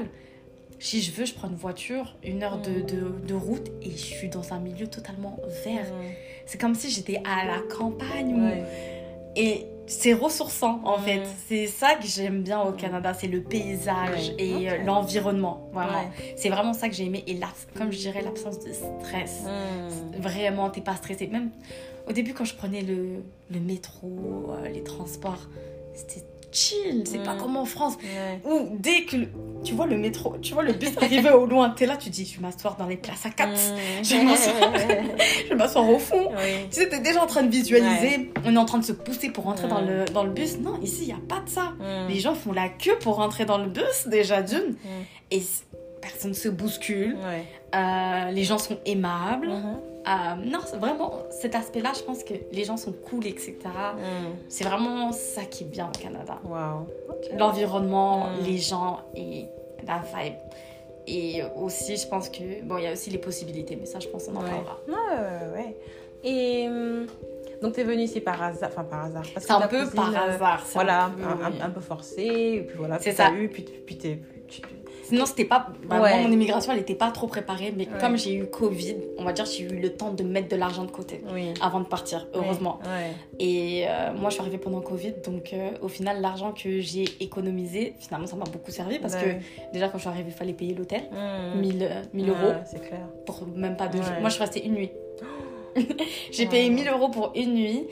Après ça, euh, bah, le, trouver, euh, meubler son appartement, euh, tout ça. Donc je pense que si vous avez personne, on va dire Mm. pas de proches, euh, il va falloir vraiment préparer son arrivée. Mm, Ça, c'est clair. De toutes les manières, euh, sur le, le processus de l'immigration, sur le site de l'immigration canadienne, on vous prévient qu'il faut Mm. venir avec minimum 3000 euh, Ouais, dollars. les- on va dire 3000 dollars par là. Et même ça, je trouve que ouais, c'est ouais, peu, J'avoue. c'est short. J'avoue. et qu'est-ce que. Qu'est-ce que. Si tu compares ta vie en France et ta vie au Canada, là, après tes un an, qu'est-ce que. Tu te sens bien ici? Tu te vois rester sur le long terme? Qu'est-ce que tu en penses après un an? Comment tu te sens? Euh, comment je me sens? Honnêtement, euh, moi je me vois rester ici. Je me vois pas retourner en France Mm. au bout de un an. Je me- en plus, je, je m'étais dit que je me laissais un an en fait Ouais, pour décider ouais. si je restais ou pas. Ouais. Parce que le PVT c'est deux ans. Euh, finalement, dans les un an, je décide quand même de rester au Canada. Euh, par rapport à ma vie en France. Donc ma vie en France, moi je dirais que en France, la mentalité elle est tellement pas petite. Ouais. ouais. elle est un peu on, Étriqué. On restreinte. Ouais. Ouais, je trouve que on peut on peut pas laisser parler nos rêves. Ouais. Euh, Mm. Surtout les gens, par exemple, qui sont créatifs. Mm. Euh, ici, il y a plein de trucs, Ouais, je trouve. euh, Et quand les gens disent qu'il y a du boulot au Canada, je vais pas vous mentir, c'est vrai. Il y en a. Aujourd'hui, ton boulot, il te, il te saoule. Tu les quittes. Il n'y a pas de. Même si tu as un CD, un permanent, donc un- comme un CDI, si ça te saoule, tu poses ta démission et tu leur donnes un préavis donc de une semaine ou deux semaines et tu vas travailler ailleurs. Mm. Et c'est ça que j'aime bien. Ici, il y a plus de possibilités, déjà d'une. Donc, euh, je trouve que. Et je trouve que aussi, le Canada, c'est quelque chose où euh, on apprend à, à se débrouiller. Mm. Je pense qu'en France, on se rend pas compte, on a quand même une mentalité un peu d'assister. Ouais. Donc, on se dit, quoi qu'il arrive, il y a Pôle emploi, Mm. quoi qu'il arrive, il y a les APL, quoi qu'il arrive, il y a ceci, il y a cela.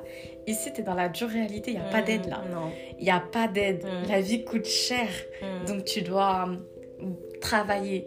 Moi, par exemple, en France, je sais que je me suis jamais dit j'ai envie de faire deux boulots. Mm, bah oui. Genre, je serais jamais, Ouais. j'aurais jamais fait deux boulots en France. ouais. Honnêtement. Bah oui.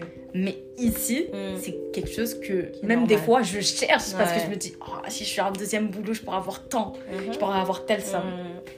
Et euh, moi, je trouve, moi personnellement, quand je, je repense à ma vie en France, euh, en France, on te met dans une boîte. Ouais.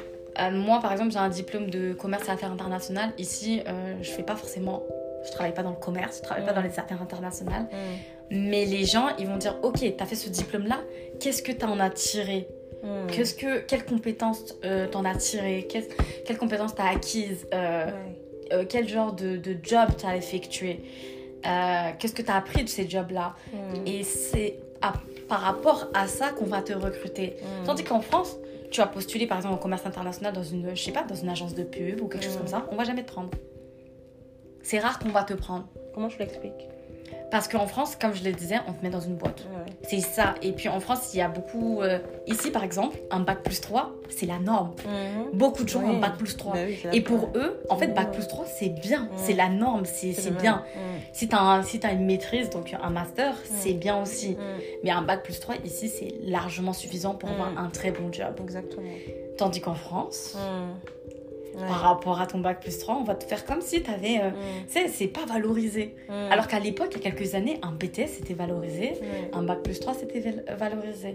Maintenant, il faut que tu aies un master. Mm. Et je trouve que ici, même au niveau éducation, si je savais, je serais venue, Bien plus tôt. je serais venue à mes 18 ans quand j'ai eu mon baccalauréat. Ouais. Parce que euh, je t'assure que ici, quand tu fais tes études, Mm.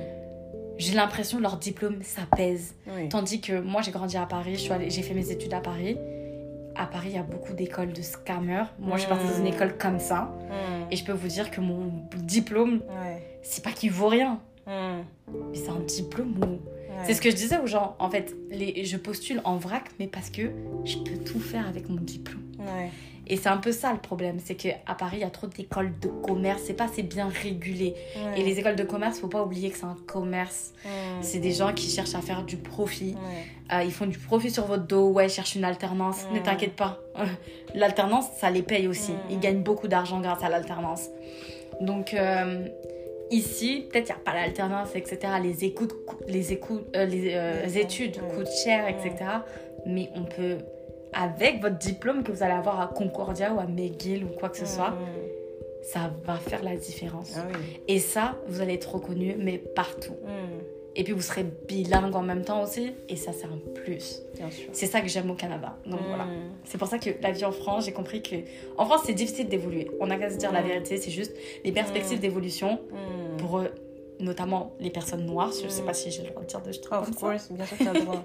Bien sûr. Pour les personnes noires, voilà. Donc pour les personnes noires, surtout pour euh, les femmes noires ou même Mm. les hommes noirs ou même des immigrants africains qui vont Mm. en France, Mm. c'est dur de, de, de, grandir. Oui, voilà. C'est dur de level up euh, en France. C'est dur de. de maintenant, on voit de plus en plus, maintenant, genre, des gens acheter des Mm. appartements en France. Mm. Oui. Mais moi, je connais ici des gens qui habitent dans des. C'est des Noirs, des Africains qui Mm. viennent du bled. hein. Mm. Ah non, mais je te parle pas de quelqu'un qui a. Mm. Non, mais c'est des gens, en fait, ils sont venus, ils ont quitté leur pays, donc un pays où ils étaient à l'aise. Parce que Mhm. faut pas croire que c'est des gens. En fait, l'immigration ici, c'est pas, c'est pas. Généralement, c'est pas comme en France. En France, c'est des gens qui, Mm. bon, Qui entre se battent, guillemets, oui. qui se Qui battent. struggle, qui- Voilà. Ouais, ouais, ouais. Alors qu'ici, c'est une- entre guillemets, comme diraient les gens à la télé en France, c'est une immigration qualitative. C'est un peu sélectif en fait. Ils prennent souvent des gens qui peuvent leur apporter quelque Mhm, chose. mhm. Et souvent, en fait, ces immigrants-là, il y en a beaucoup qui étaient déjà qui avaient des bons postes, Mhm, donc en qui étaient à l'aise, qui vivaient dans des, Mm. dans des maisons avec des bonnes, qui avaient des bons postes, mais qui ont quitté ce confort-là pour venir au Canada et ils sont partis à zéro. Et au bout de 5 ans, 6 ans ou 7 ans après, ces gens-là, ils habitent dans leur maison qu'ils ont achetée. Ils ont des économies, ils ont des voitures qu'ils ont achetées. Et euh, quand tu vois ça, ils ont des bons postes. Et quand tu vois ça, en fait, ça te donne ta faim. Moi, quand je suis arrivée au Canada, Mm. tu sais, quand j'étais euh, en, en confinement, là, je sortais des fois.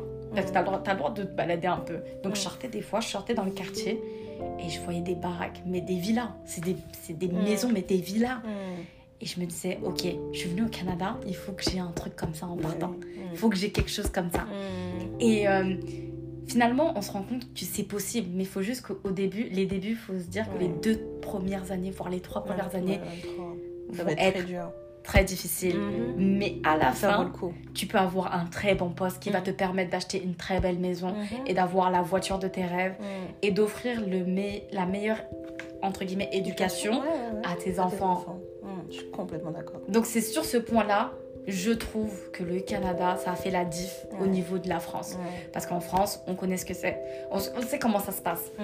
Et euh, souvent, euh, en France, même, euh, je sais pas comment expliquer, même les gens, ils te poussent pas. euh. Ouais. Moi, je sais que quand, j'avais, quand je disais aux gens, des fois, j'avais un bac plus 3, il y a beaucoup de gens qui me disaient Mais t'as un bac plus 3, c'est bien. hein. Arrête-toi là, hein, c'est bien. Pourquoi tu fais pas infirmière? Infirmière, ça gagne beaucoup. Tu sais, je sais pas, c'est une mentalité un peu restreinte. Et tu- c'est Ouais, tout le rare. monde rentre dans le moule un peu. Et c'est ça. Et aussi en France, Rien qu'infirmières, les infirmières, c'est des... ici, elles sont très très bien, elles sont très à l'aise. c'est ça. Ah oui. Ah, mais c'est ça. Mais à elle, l'aise. tra- mais elle travaille beaucoup. Elles travaillent beaucoup, ouais. ouais, ouais, ouais. Et, et les premières années, tu vas pas avoir de vacances. Oui, oui, oui. Tu vas souffrir. Et il y en a beaucoup qui sont habitués en fait en. France parce que. L'erreur à ne pas commettre quand vous venez au Canada, c'est de comparer la vie en France Mm. et la vie au Canada. Mm, c'est Ta clair. vie au Canada Ouais. ne ressemblera jamais à ta vie en France. Et ta vie en France ne ressemblera jamais à ta vie canadienne. Mhm. Et surtout, en France, souvent, tu es né là-bas ou tu as grandi là-bas ou tu es parti là-bas assez tôt. C'est pas pareil. Au Canada, quand tu arrives, Ouais, Tu reprends, comment tu recommences à tu zéro reprends à zéro. Que tu as 30 ans, Mm. que tu as 40 ans, que Ah tu as oui. 25 ans, tu as 20 ans. Tu pars à zéro. Et après, tu te lances. Ouais. C'est comme ça. Mm. Et euh, donc, c'est sur ce point-là. Comme je disais, c'est vraiment les perspectives d'évolution, Ouais. les perspectives d'avenir sont différentes et les mentalités sont différentes. Euh, voilà, Mm. c'est ça. Et au niveau, là on a parlé travail, éducation, au niveau des amitiés, les, les relations humaines, qu'est-ce que qu'est-ce que t'en penses? Oh mon dieu. Euh, plus sérieusement, alors, euh, ici, je dirais que euh, pendant l'été, vous allez rencontrer beaucoup de gens. Ouais. Genre, ça va très bien se passer. Pendant l'été, tout le monde est chaud à sortir. Mm. Les gens sont très friendly. Et il faut savoir qu'au Canada, ça marche beaucoup par communauté. Mhm. Oui, c'est Non, c'est c'est ça, ça marche beaucoup par communauté. Mhm. Donc, euh, ça va être souvent euh, les Maliens qui vont traîner avec un groupe de Maliens, euh, les Sénégalais qui traînent avec les Sénégalais. Euh, ça, va être toujours un, ça va être toujours un très communautaire, en fait. Ça, c'est bon, c'est comme ça, en tout cas à Montréal. Donc, au début, vous allez rencontrer des gens. Moi, je sais que moi, je suis arrivée pendant le Covid, donc c'était pas facile. Ouais.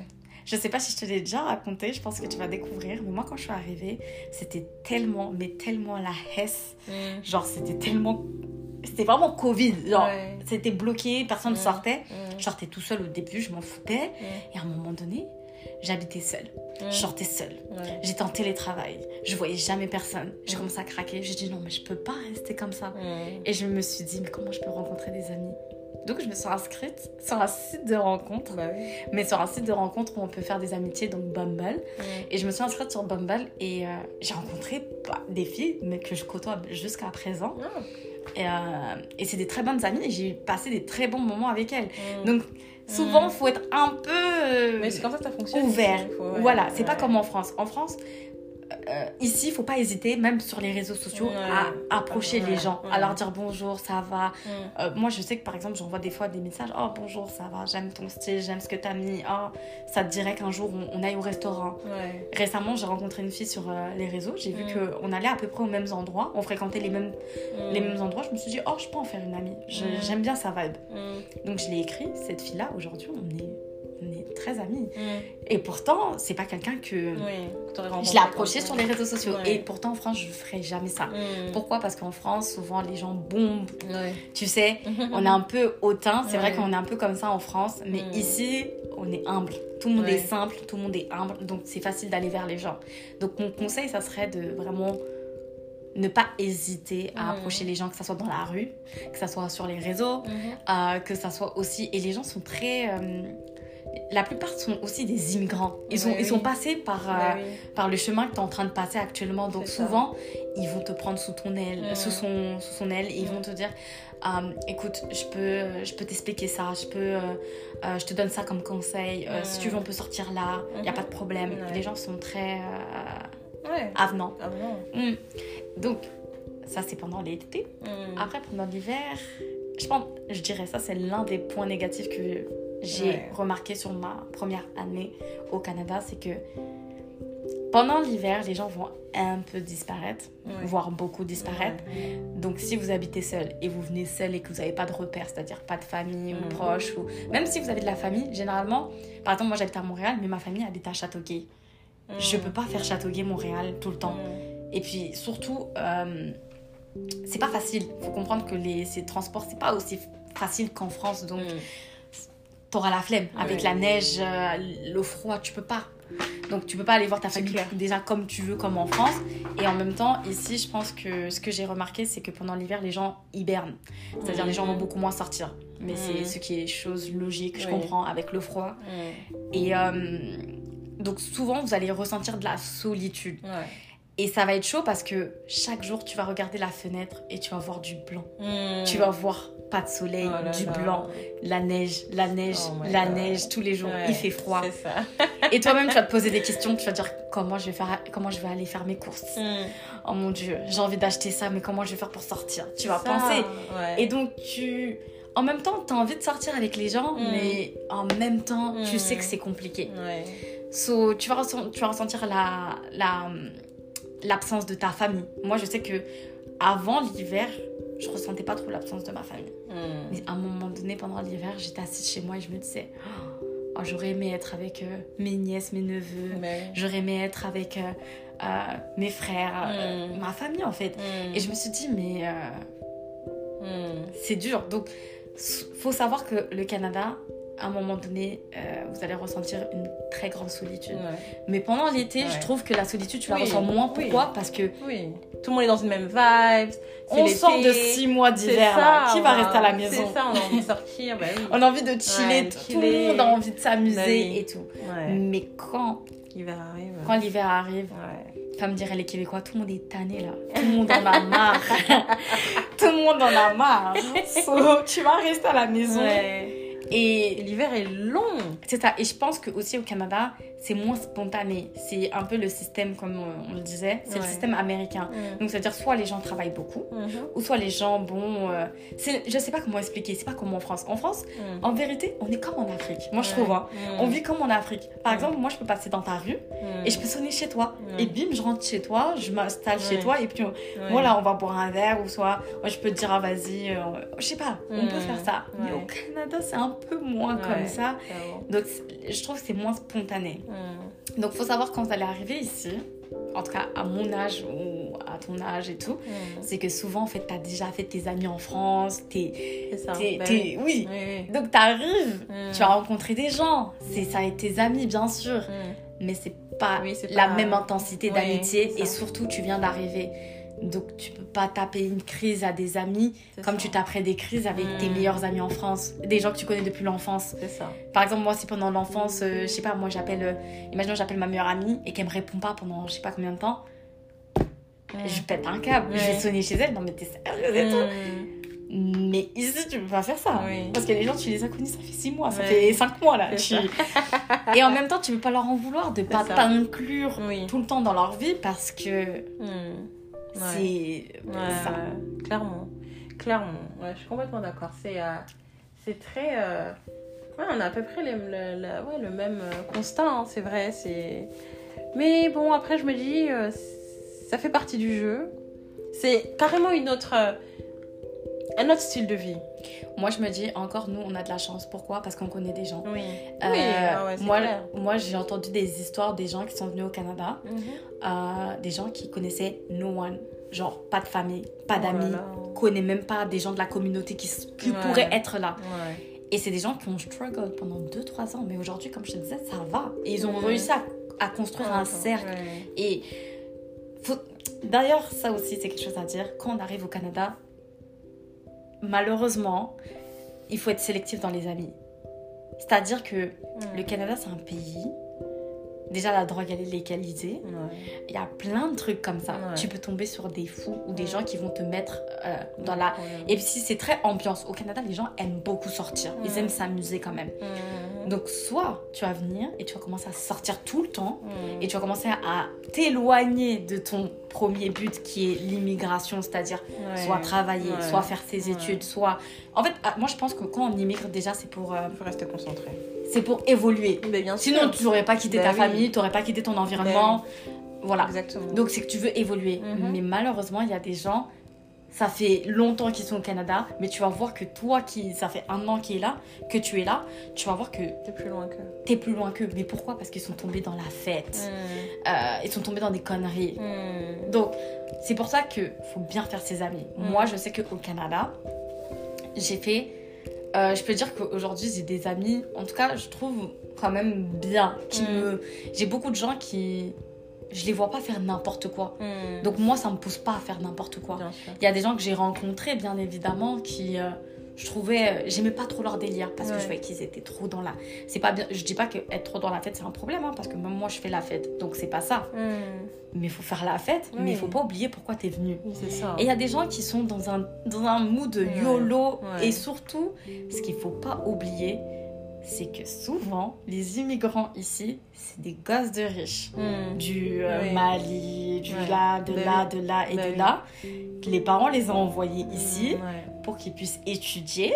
Leur, ils habitent dans un condo ou ils habitent dans un, beau, dans un bel appartement payé aux frais des parents. Mm. Les parents leur donnent un... Ou soit ils travaillent, ils peuvent travailler, mais quoi qu'il arrive, ils ont un backup. Mhm. C'est-à-dire, ils ont leurs parents. Ah. Nous qui avons, par exemple, je prends l'exemple de nous, qui avons grandi et en France, Mm.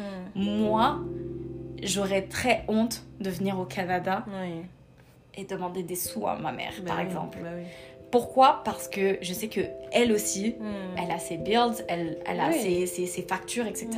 Et je veux pas. Je Mais sais que quoi qu'il arrive, on est tous en train de se débrouiller. Bien sûr, se construire. Voilà, c'est pareil. pour- Mais bien sûr, de temps en temps, je dis pas qu'il faut pas demander quand tu es dans la merde, oui. demander. Ou en cas d'urgence, quoi. Ouais, voilà, vraiment en cas d'urgence.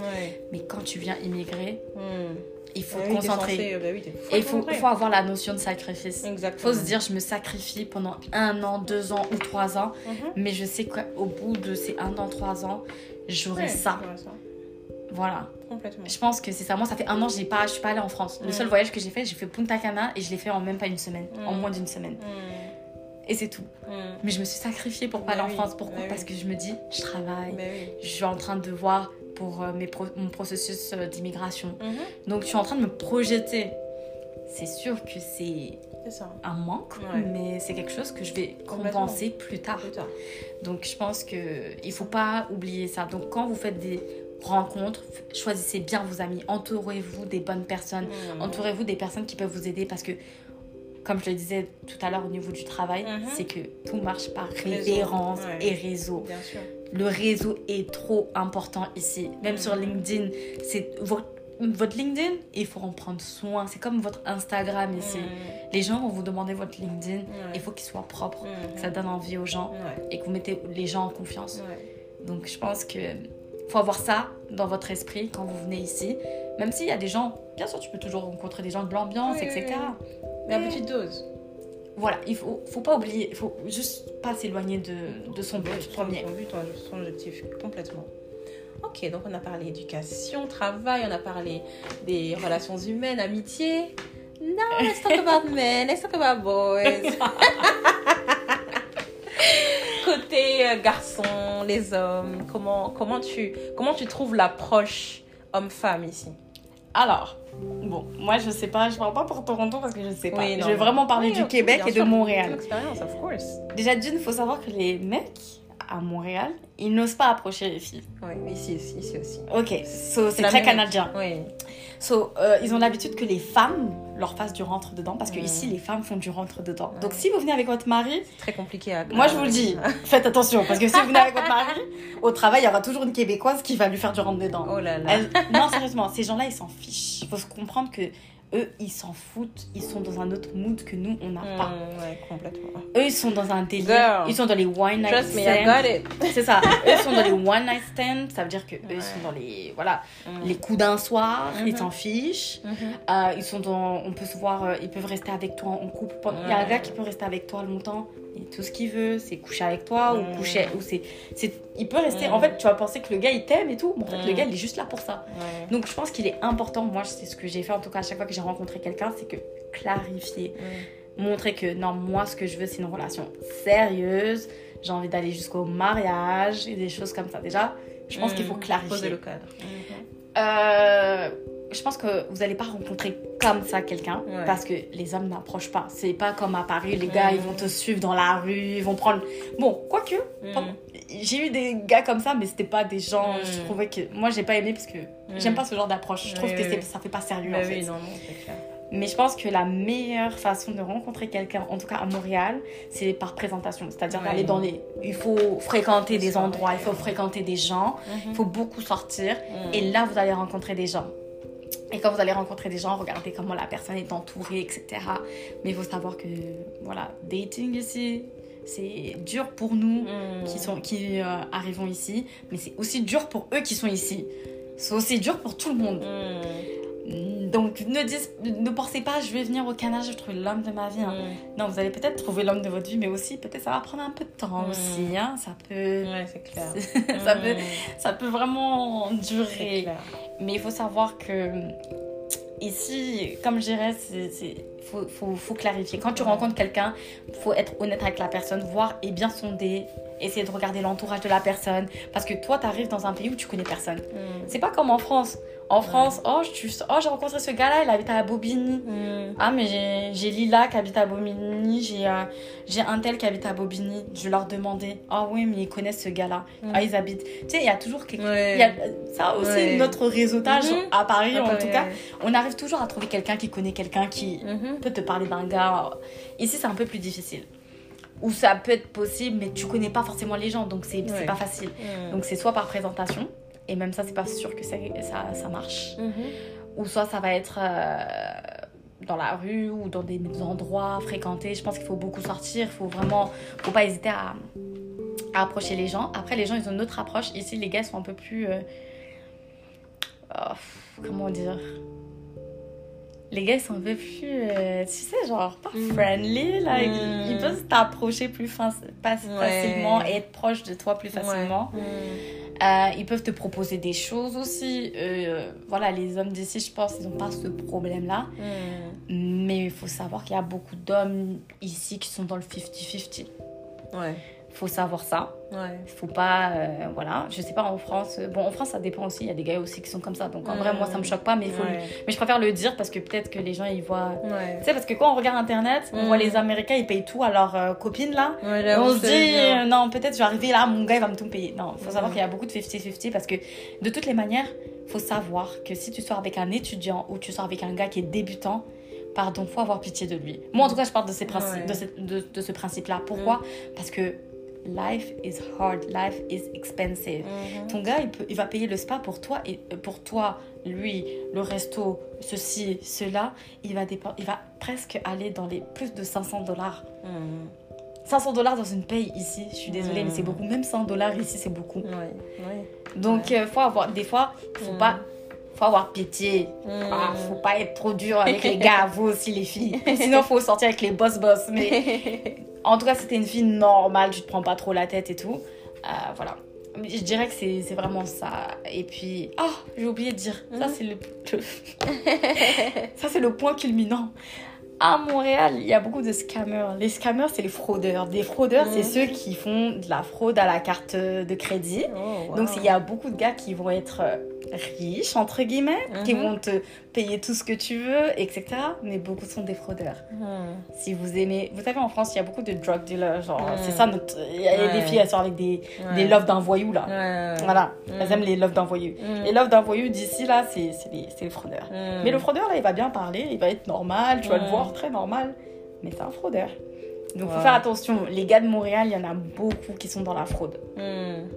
Wow. Beaucoup sont dans la fraude. Ah ouais. Ouais. Ouais. Donc c'est pas facile. Et puis j'ajouterais aussi, si vous sortez avec un gars qui a grandi à Montréal, préparez-vous à l'accent et à la manière de parler qui, qui sera vraiment différente. Mhm. Ça peut au début vous rebuter, mais à la fin on, on s'habitue. Qu'est-ce qu'on peut faire? Mais je préfère vous prévenir. Et après Mm. c'est tout, je pourrais Mm. dire. Mais en tout cas c'est pas facile de trouver quelqu'un ici. Même Mm. eux ils ont du mal. T'as Ouais. des gens ici qui ont, je sais pas, genre 40 ans. Moi je connais des gens qui ont 40 ans, ils disent mais j'arrive pas à trouver. Mais comment ça se fait? Moi, ça me choque parce que je... c'est- hyper choquant en fait. Je me dis, mais. Like, how come? Comment ça se fait que. Je me dis, c'est peut-être le travail. En fait, peut-être Mm. qu'on est tellement pris Non, moi par je veux dire. la- par l'engrenage du travail que les gens n'ont plus le temps de penser à la vie de famille. Non, honnêtement, je vais te dire, je pense que ici, en fait, quand tu arrives au Québec, ici tu sais, Ouais. quand tu arrives, enfin, au, au Canada, tu arrives au Canada, tu, euh, ici, il n'y a pas de. C'est pas comme en France. En France, déjà, il y a beaucoup d'immigration. Donc, avec chaque. Ouais. Je sais pas comment expliquer, chaque communauté Oui, a ramené. Ça, on a ramené quand même nos traditions Ouais. en euh, Ouais. d'Afrique, tu vois. Euh, je parle notamment de l'Afrique, mais Mm. voilà, d'Afrique. Par exemple, en Mm. Afrique, on sait très bien que c'est rare qu'une fille africaine elle va aller habiter avec son copain. C'est très rare. Euh, ou soit par exemple qu'elle euh, euh, elle se marie pas. Mm. Je sais- on voit en France Oui. des filles de 18 ans, 19 ans qui sont en train de faire leur dot, qui se marient. ouais. Parce que c'est notre... Culture qu'on a ramenée en France et-. Même les gens, ils ont l'habitude de voir ça sur les réseaux sociaux. Mm. Donc que tu sors même avec un blanc ou un arabe, je sais pas, pas un arabe, mais parce que même les arabes c'est comme ça, mais euh, je veux dire que tu sors avec un blanc ou quelqu'un qui a pas trop cette culture-là, il va savoir qu'il faut qu'il rentre dans cette case-là, quoi qu'il arrive en fait. Tandis que ici, le mariage, c'est pas un truc. Les gens ne se marient pas, ils restent en concubinage. Ouais. Il y a des lois, c'est ça. il y a Mm. C'est comme ici, ce qui est répandu, c'est comme le Pax. Pax, ouais. Donc les gens sont, même quand tu leur parles, ils vont dire non, mais euh, tu sais, ils vont dire, un- ils ont un terme là pour dire comme mon concubin, genre euh, Ah. ouais, genre c'est pour dire Mon que- partenaire? Ouais, vont dire soit, soit ils vont Ouais. dire mon partenaire, soit ils vont Ouais. dire comme mon concubin, etc. Ouais. Ils vont jamais vouloir, euh, euh, ils vont pas dire genre mon mari. Généralement, ils vont jamais, rare, Ah ouais. Ouais, les gens se marient pas. Donc la culture d'ici, c'est que Ouais. les gens se marient pas. Ouais. Ils vont vivre ensemble. Hmm. Ils vont peut-être avoir des enfants ensemble. Mais le jour où l'un est saoulé, il va se barrer. Hmm. Ça, c'est clair et net. Et quand il va se barrer, ils vont aller trouver encore quelqu'un d'autre. Et ça va être la même chose. Et donc, j'ai l'impression que Wow. les, entre guillemets, noirs ou Hmm. les cultures immigrantes, en tout cas les immigrants d'ici, ils Ils n'ont ont pas, total- ils ont pas totalement amené comme en France Ouais. la culture. Ouais, Moi, par exemple. Moi, ça m'a choqué quand j'ai su que, par exemple, il y a des Maliens qui habitaient ensemble, genre des filles, des garçons, qui habitaient ensemble et qui n'étaient pas mariés. En France, j'aurais jamais vu ça. Ben des non, Maliens. Mais grave, ouais. Non, mais sérieusement, quand Ah on m'a dit ça, j'étais vraiment sur le cul et je me suis dit, c'est pas possible. Hmm. Mais c'est des choses qui arrivent. Pourquoi? Parce que, C'est culturel. de un, c'est culturel et parce que aussi, life is hard. C'est Mm. dur.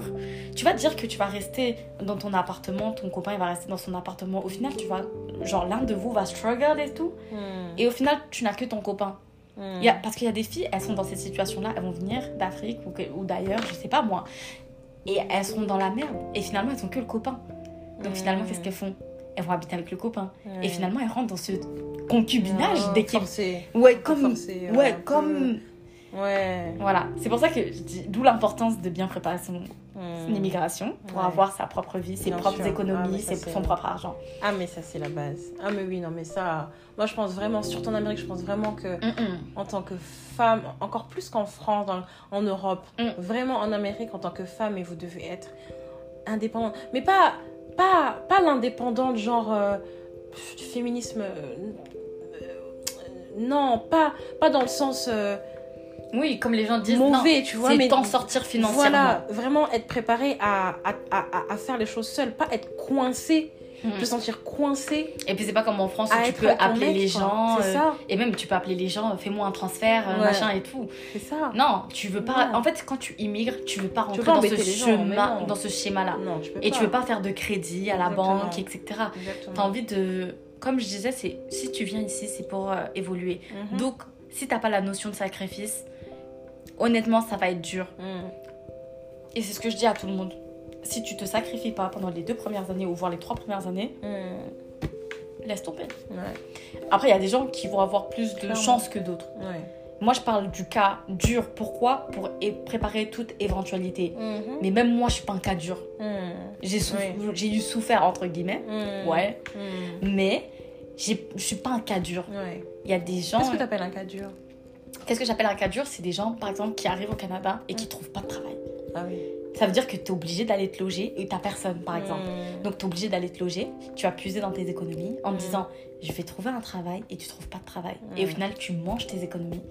Parce que, comme je le disais, la vie est très dure ici, très chère. Mhm. Euh, ton abonnement pour la télé, internet, c'est plus de 100 dollars. Mhm. Ton forfait téléphonique, ça vient à 50 dollars. Et quand tu regardes ce que tu gagnes, parce qu'au début, ah, moi au début quand je suis arrivée, j'étais choquée quand on, m'a dit que je vais être payée 19 dollars de l'heure. Moi je Mm. pensais que j'allais être payée. Oh, je me dis, mais Canada, Mm. je vais brasser moi, je vais Mm. devenir trop riche. Mhm. Non, je suis arrivée, j'étais à 19 dollars de l'heure. Et il faut savoir qu'au au début, vous allez gagner beaucoup moins qu'en France. Mhm. Dans le- je parle dans la généralité. Il y a des gens qui gagnent beaucoup plus dès en, dès en arrivant, mais ça, ça dépend de ton secteur. Ouais. Ouais. Ça dépend de ton secteur d'activité, ça dépend de ta chance, ça dépend Bien de... C'est pour ça que c'est important de bien postuler aussi. Mhm. Et il faut savoir qu'ici, il faut pas se décourager. C'est pas parce que tu es dans un taf, Non. entre guillemets, qui te Ouais. plaît pas ou un taf qui te Mhm. paye beaucoup moins Mhm. que ça va pas t'aider. Au Exactement. contraire, les gens que tu vas rencontrer, l'expérience que tu vas faire, ça va te servir. Exactement. Et tout ça, tu dois, tu dois utiliser ça pour continuer à postuler et continuer à chercher quelque chose de bien. Exactement. Et surtout le fait que quand tu... Ici, encore une fois, c'est l'Amérique et tu peux très bien passer de une vie, entre guillemets, misérable à une vie très, très, très bien. Ah oui, Et tu peux, Et tu peux très redescendre et, et monter très facilement. très rapidement aussi. On peut te virer comme ça, et puis le lendemain, je trouve quelque chose de, qui te correspond un peu plus, et tu gagnes bien. Moi, j'ai commencé, euh, à- j'ai fait la plonge. Ouais, non, Je mais. suis arrivée, j'ai fait de la plonge, je Alors que toi, avec tous tes diplômes, toute ton expérience, C'est que maintenant, c'est que j'ai trouvé mon vrai travail, là, mi-février. Ouais, Après ouais. 8 mois, c'est ça? D'abord décembre, bon, quand même décembre, mais c'était pas mon vrai métier, j'étais assistante administrative. Mais là, je suis vraiment assistante direction Voilà. personnelle. Mais après, combien de temps je suis arrivée en juin? Ouais, 8 mois par là. Donc c'est. C'est ça. C'est pour ça que, et, c'est ça que je dis. Il faut être, euh, faut pas, faut être humble. Quand on Mhm. arrive au Canada, Ah oui. faut Ah, redescendre tu ses chevaux. hein. Moi, quand je suis arrivée, quand je suis arrivée à Montréal, là, quand on m'a dit, vas-y, euh, va sur. euh, en fait, déjà, ici, quand tu cherches un appartement, faut aller comme sur le- l'équivalent du Bon Coin. Mhm. Tu vas sur l'équivalent du Bon Coin, j'étais en mode, ok, d'accord. Mhm. Quand tu arrives, tu regardes les appartements. Déjà, les bêtes d'appartements, ils sont à 1000 et quelques. Mhm. Donc, tu vas te dire, oh, mais je veux prendre ça, tranquille et tout. Sauf que toi, avec ton petit salaire, tu gagnes. Ça prend beaucoup de place sur ton salaire. Ouais, ouais, ouais. Et si tu veux vivre un peu plus à l'aise, t'es obligé de chercher moins cher. Et quand tu vas commencer à chercher moins cher, tu vas tomber sur... Moi, au début, quand j'ai vu les appartements à Montréal, je me suis dit, mais c'est quoi ces taudis là? Mais c'est une blague. J'arrivais pas à me projeter. Donc, ça veut dire que je voyais des offres. Et à chaque fois, j'étais en mode, oh non, non, non, je peux pas prendre ça. Mais non, mais t'as vu, les... t'as vu la salle de bain. Mais t'as vu ça. Mais t'as vu ceci. T'as vu cela. Et à chaque fois, je me dis, mais c'est dégueulasse. Quand je suis allée voir mon appartement actuel, franchement, j'étais à deux doigts de pleurer. Je me suis dit, mais c'est quoi cette merde? Mais c'est moche et tout. Je me dis, c'est vieillot. Et aujourd'hui, je me dis, oh, finalement, j'ai eu de la chance. hein. Mhm. Parce que franchement, je suis à deux pas du métro. Moi, le métro, c'est en bas de chez moi et je gagne. Et je le paye beaucoup moins cher par rapport euh, au marché. Et j'ai ma chambre, j'ai un salon et j'ai la cuisine, etc. Euh, ici, il faut être humble. Soit Mhm. tu vas payer. Le logement, ça prend une très grande partie de ton salaire. Mhm. Surtout vous qui, vont, qui vous apprêtez à venir. Les loyers n'ont fait qu'augmenter. La Covid est finie Mhm. les, les propriétaires, ils avaient peur pendant Covid, donc ils ont baissé relativement les loyers. Et là, maintenant, Mhm. Covid est terminé. Ils ont remis les prix haut. Mhm. Ça veut dire que là, pour une chambre, un salon, etc., vous êtes à 1300 dollars. Donc, faut bien calculer. À Montréal. Oui, je parle à Montréal parce que Toronto. Toronto, c'est. c'est- Elle va vous parler de Toronto. Toronto, là, c'est- c'est c'est pire que le double. Mais euh, c'est ça. Donc, euh, et puis, c'est dur. Genre, au début, quand tu vas regarder, même, même acheter des meubles, tu vas aller dans les. Comme leur. Même le Ikea. Mais attends, Mhm. c'est la première fois de ma vie, je suis partie dans un Ikea et je vois rupture de stock. Ouais. Mais j'ai jamais vu ça de ma vie. ouais. Et si tu vas aller dans le Ikea, tu vas rien trouver. Très souvent, ouais. Pourquoi? Parce que tout le temps, il y a des ruptures de stock. Mm. Et je sais pas comment ça se passe, l'approvisionnement et tout. Mhm. Ils viennent nous dire Covid, mais ça y est, Covid, c'est fini là, faut arrêter. Mhm. Mais c'est toujours la merde. Tu vas aller dans un autre. euh, dans un autre magasin qui va être leur équivalent de Bricorama, Mm. Conforama, etc. Confo et tout, tu peux acheter des trucs, ça va, c'est pas trop cher. Mhm. Ou même tu vas acheter sur Instagram, etc. Mais ici, quand je voyais, genre, par exemple, euh, un canapé, le canapé était par exemple à 800 dollars. Tu vas dire, bon, bah ok, c'est 800 dollars. Mais après, euh, il y a deux taxes. Donc avec les deux taxes, ça te vient à 1100, C'est ça. 1200. C'est ça. Tu vas mettre 1200 dans un canapé, après, il faut payer le transport aussi. Et sur le transport, on te met aussi les taxes. Mhm. Et au final, ça te revient très cher. Donc, qu'est-ce que tu vas faire? Malheureusement, tu vas être obligé de te tourner vers euh, l'usager. Mhm. C'est-à-dire, de... et souvent, l'usager ici, en fait, c'est très commun. Les gens le font beaucoup. Mhm. Donc, euh, Bah oui. voilà.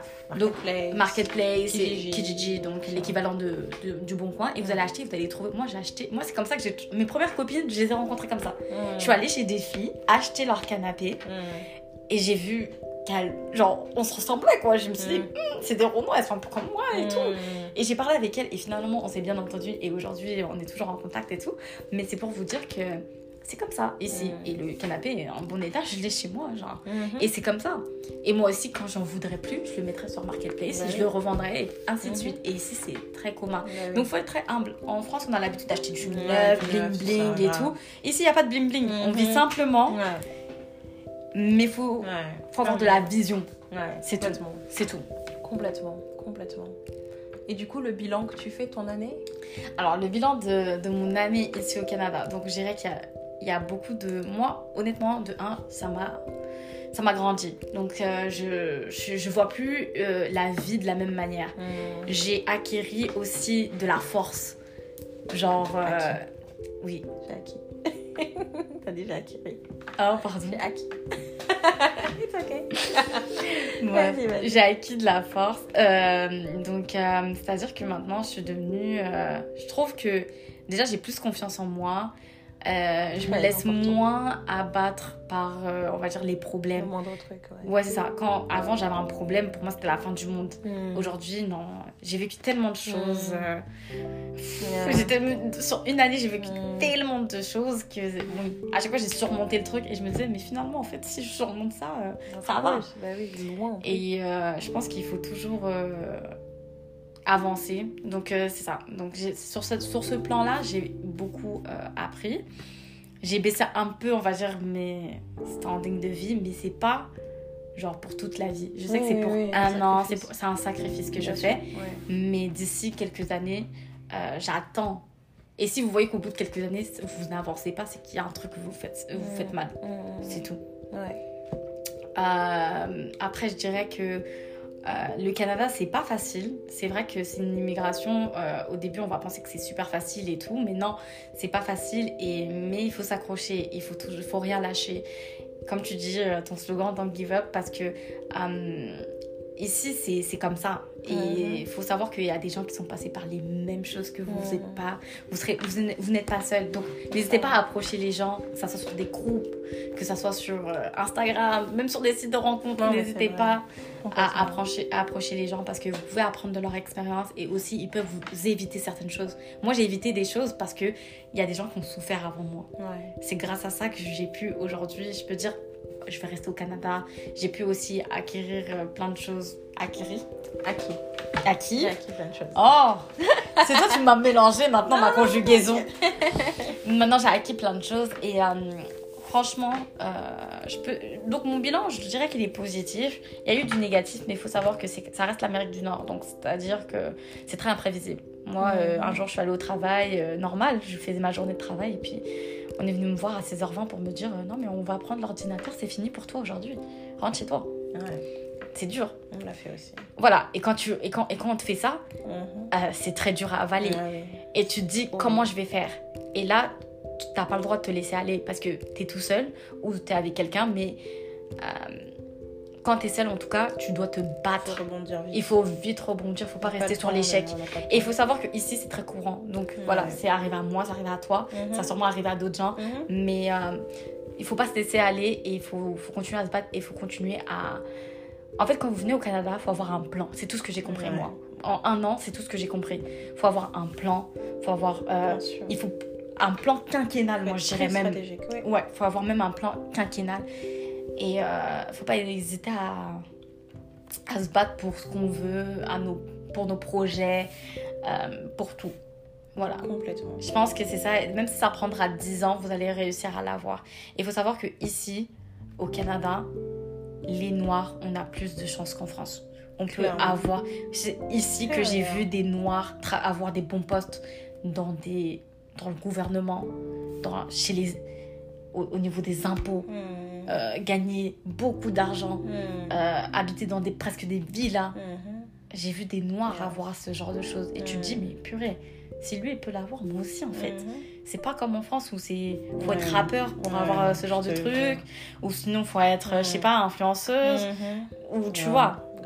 Ici, même en travaillant, c'est-à-dire en étant salarié, tu peux avoir Mhm. ce genre de choses. Ouais. Au contraire, même en étant salarié, tu as plus de chances d'acquérir ce genre euh, de, de, de biens par rapport à quelqu'un Mhm. qui euh, se lance comme ça en freelance. Et puis vous pouvez ici, il y a tout à faire. Il faut savoir que le Canada c'est très vaste Mhm.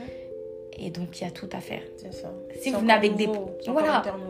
C'est ça. Donc si vous avez des projets, L'immigration avez- est récente. C'est ça, vous voulez implanter des choses. Moi, je sais Mhm. que, voilà, j'ai des projets, etc. Et je sais, je me dis, mais en fait, ici, je peux le faire. Mhm. Et je sais que ça peut marcher. C'est pas facile, Oui. mais il faut, ça- faut pas Faut lâcher. pas lâcher. Donc, moi, je dirais, mon, mon, mon bilan est positif.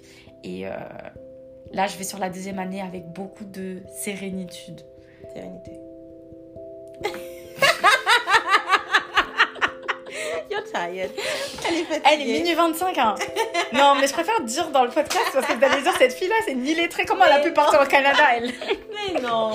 Elle, j'ai un baquet, attention, vous ne moquez pas de moi. Non, je rigole. Non, non, non. Non, plus sérieusement, euh, oui, donc avec euh, sérénité, oui. parce que je sais que. euh, voilà, j'ai vécu beaucoup de choses pendant ma première année. Je sais que j'en veux- je, je vais continuer, je vais continuer à vivre beaucoup de choses, mais je vais, tout, je vais pas me laisser aller.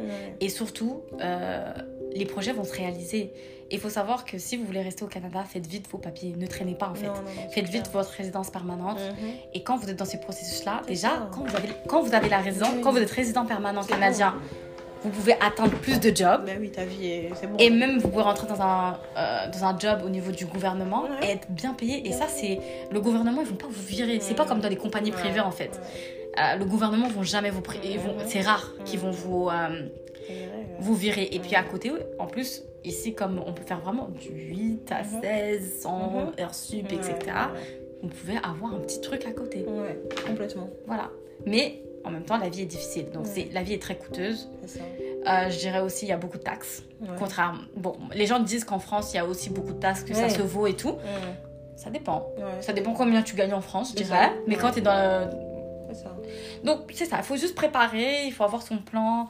Et moi, je sais que, voilà, la deuxième année, elle va être euh, magnifique. Je Mhm. le sais déjà. Oui, J'ai confiance.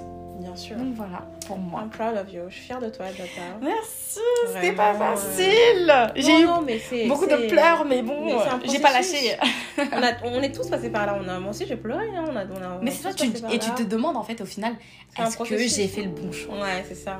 C'est ça. Mais tu as fait le bon choix. Mais je qu'on regrette a- pas. Je pense qu'on On a tous fait le bon choix. Moi non plus. Je pense qu'on a fait le bon choix et on le verra plus tard. Là, on est en plein dedans. On se formate. On s'acclimate à un nouvel environnement. On est vraiment encore dans, le, dans un L'adaptation, c'est très important ici. oui. Mais je pense que sur le long terme, plus tard, on va le voir. On va, quand tu auras ta famille, quand tu auras tes enfants, tu vas dire ah ouais. Un jour, tu vas te poser comme ça, tu vas dire ah ouais. Et surtout, en fait, la vie en tant que, genre, quand tu arrives en tant que travailleur temporaire Ouais. ou autre, Mhm. c'est pas pareil que quand tu es résident permanent. Quand Bah tu es résident permanent, déjà, tu as la sécurité sociale. Ouais. Donc, t'as pas peur. Moi, quand j'étais malade, une fois j'ai été malade, j'ai dû partir à la clinique, mais j'avais la boule au ventre. Je Ouais. dis, ils vont me dire, je vais payer 1000 euros, Ouais. 1000 dollars. J'avais trop peur. J'ai dû payer, bien évidemment. Après, bon, quand tu viens, tu as des assurances, donc ils te remboursent.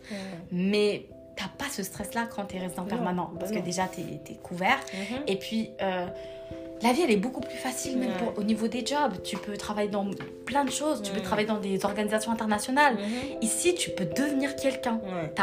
C'est une possibilité qui est énorme, mais il faut avoir la notion de sacrifice. Exactement.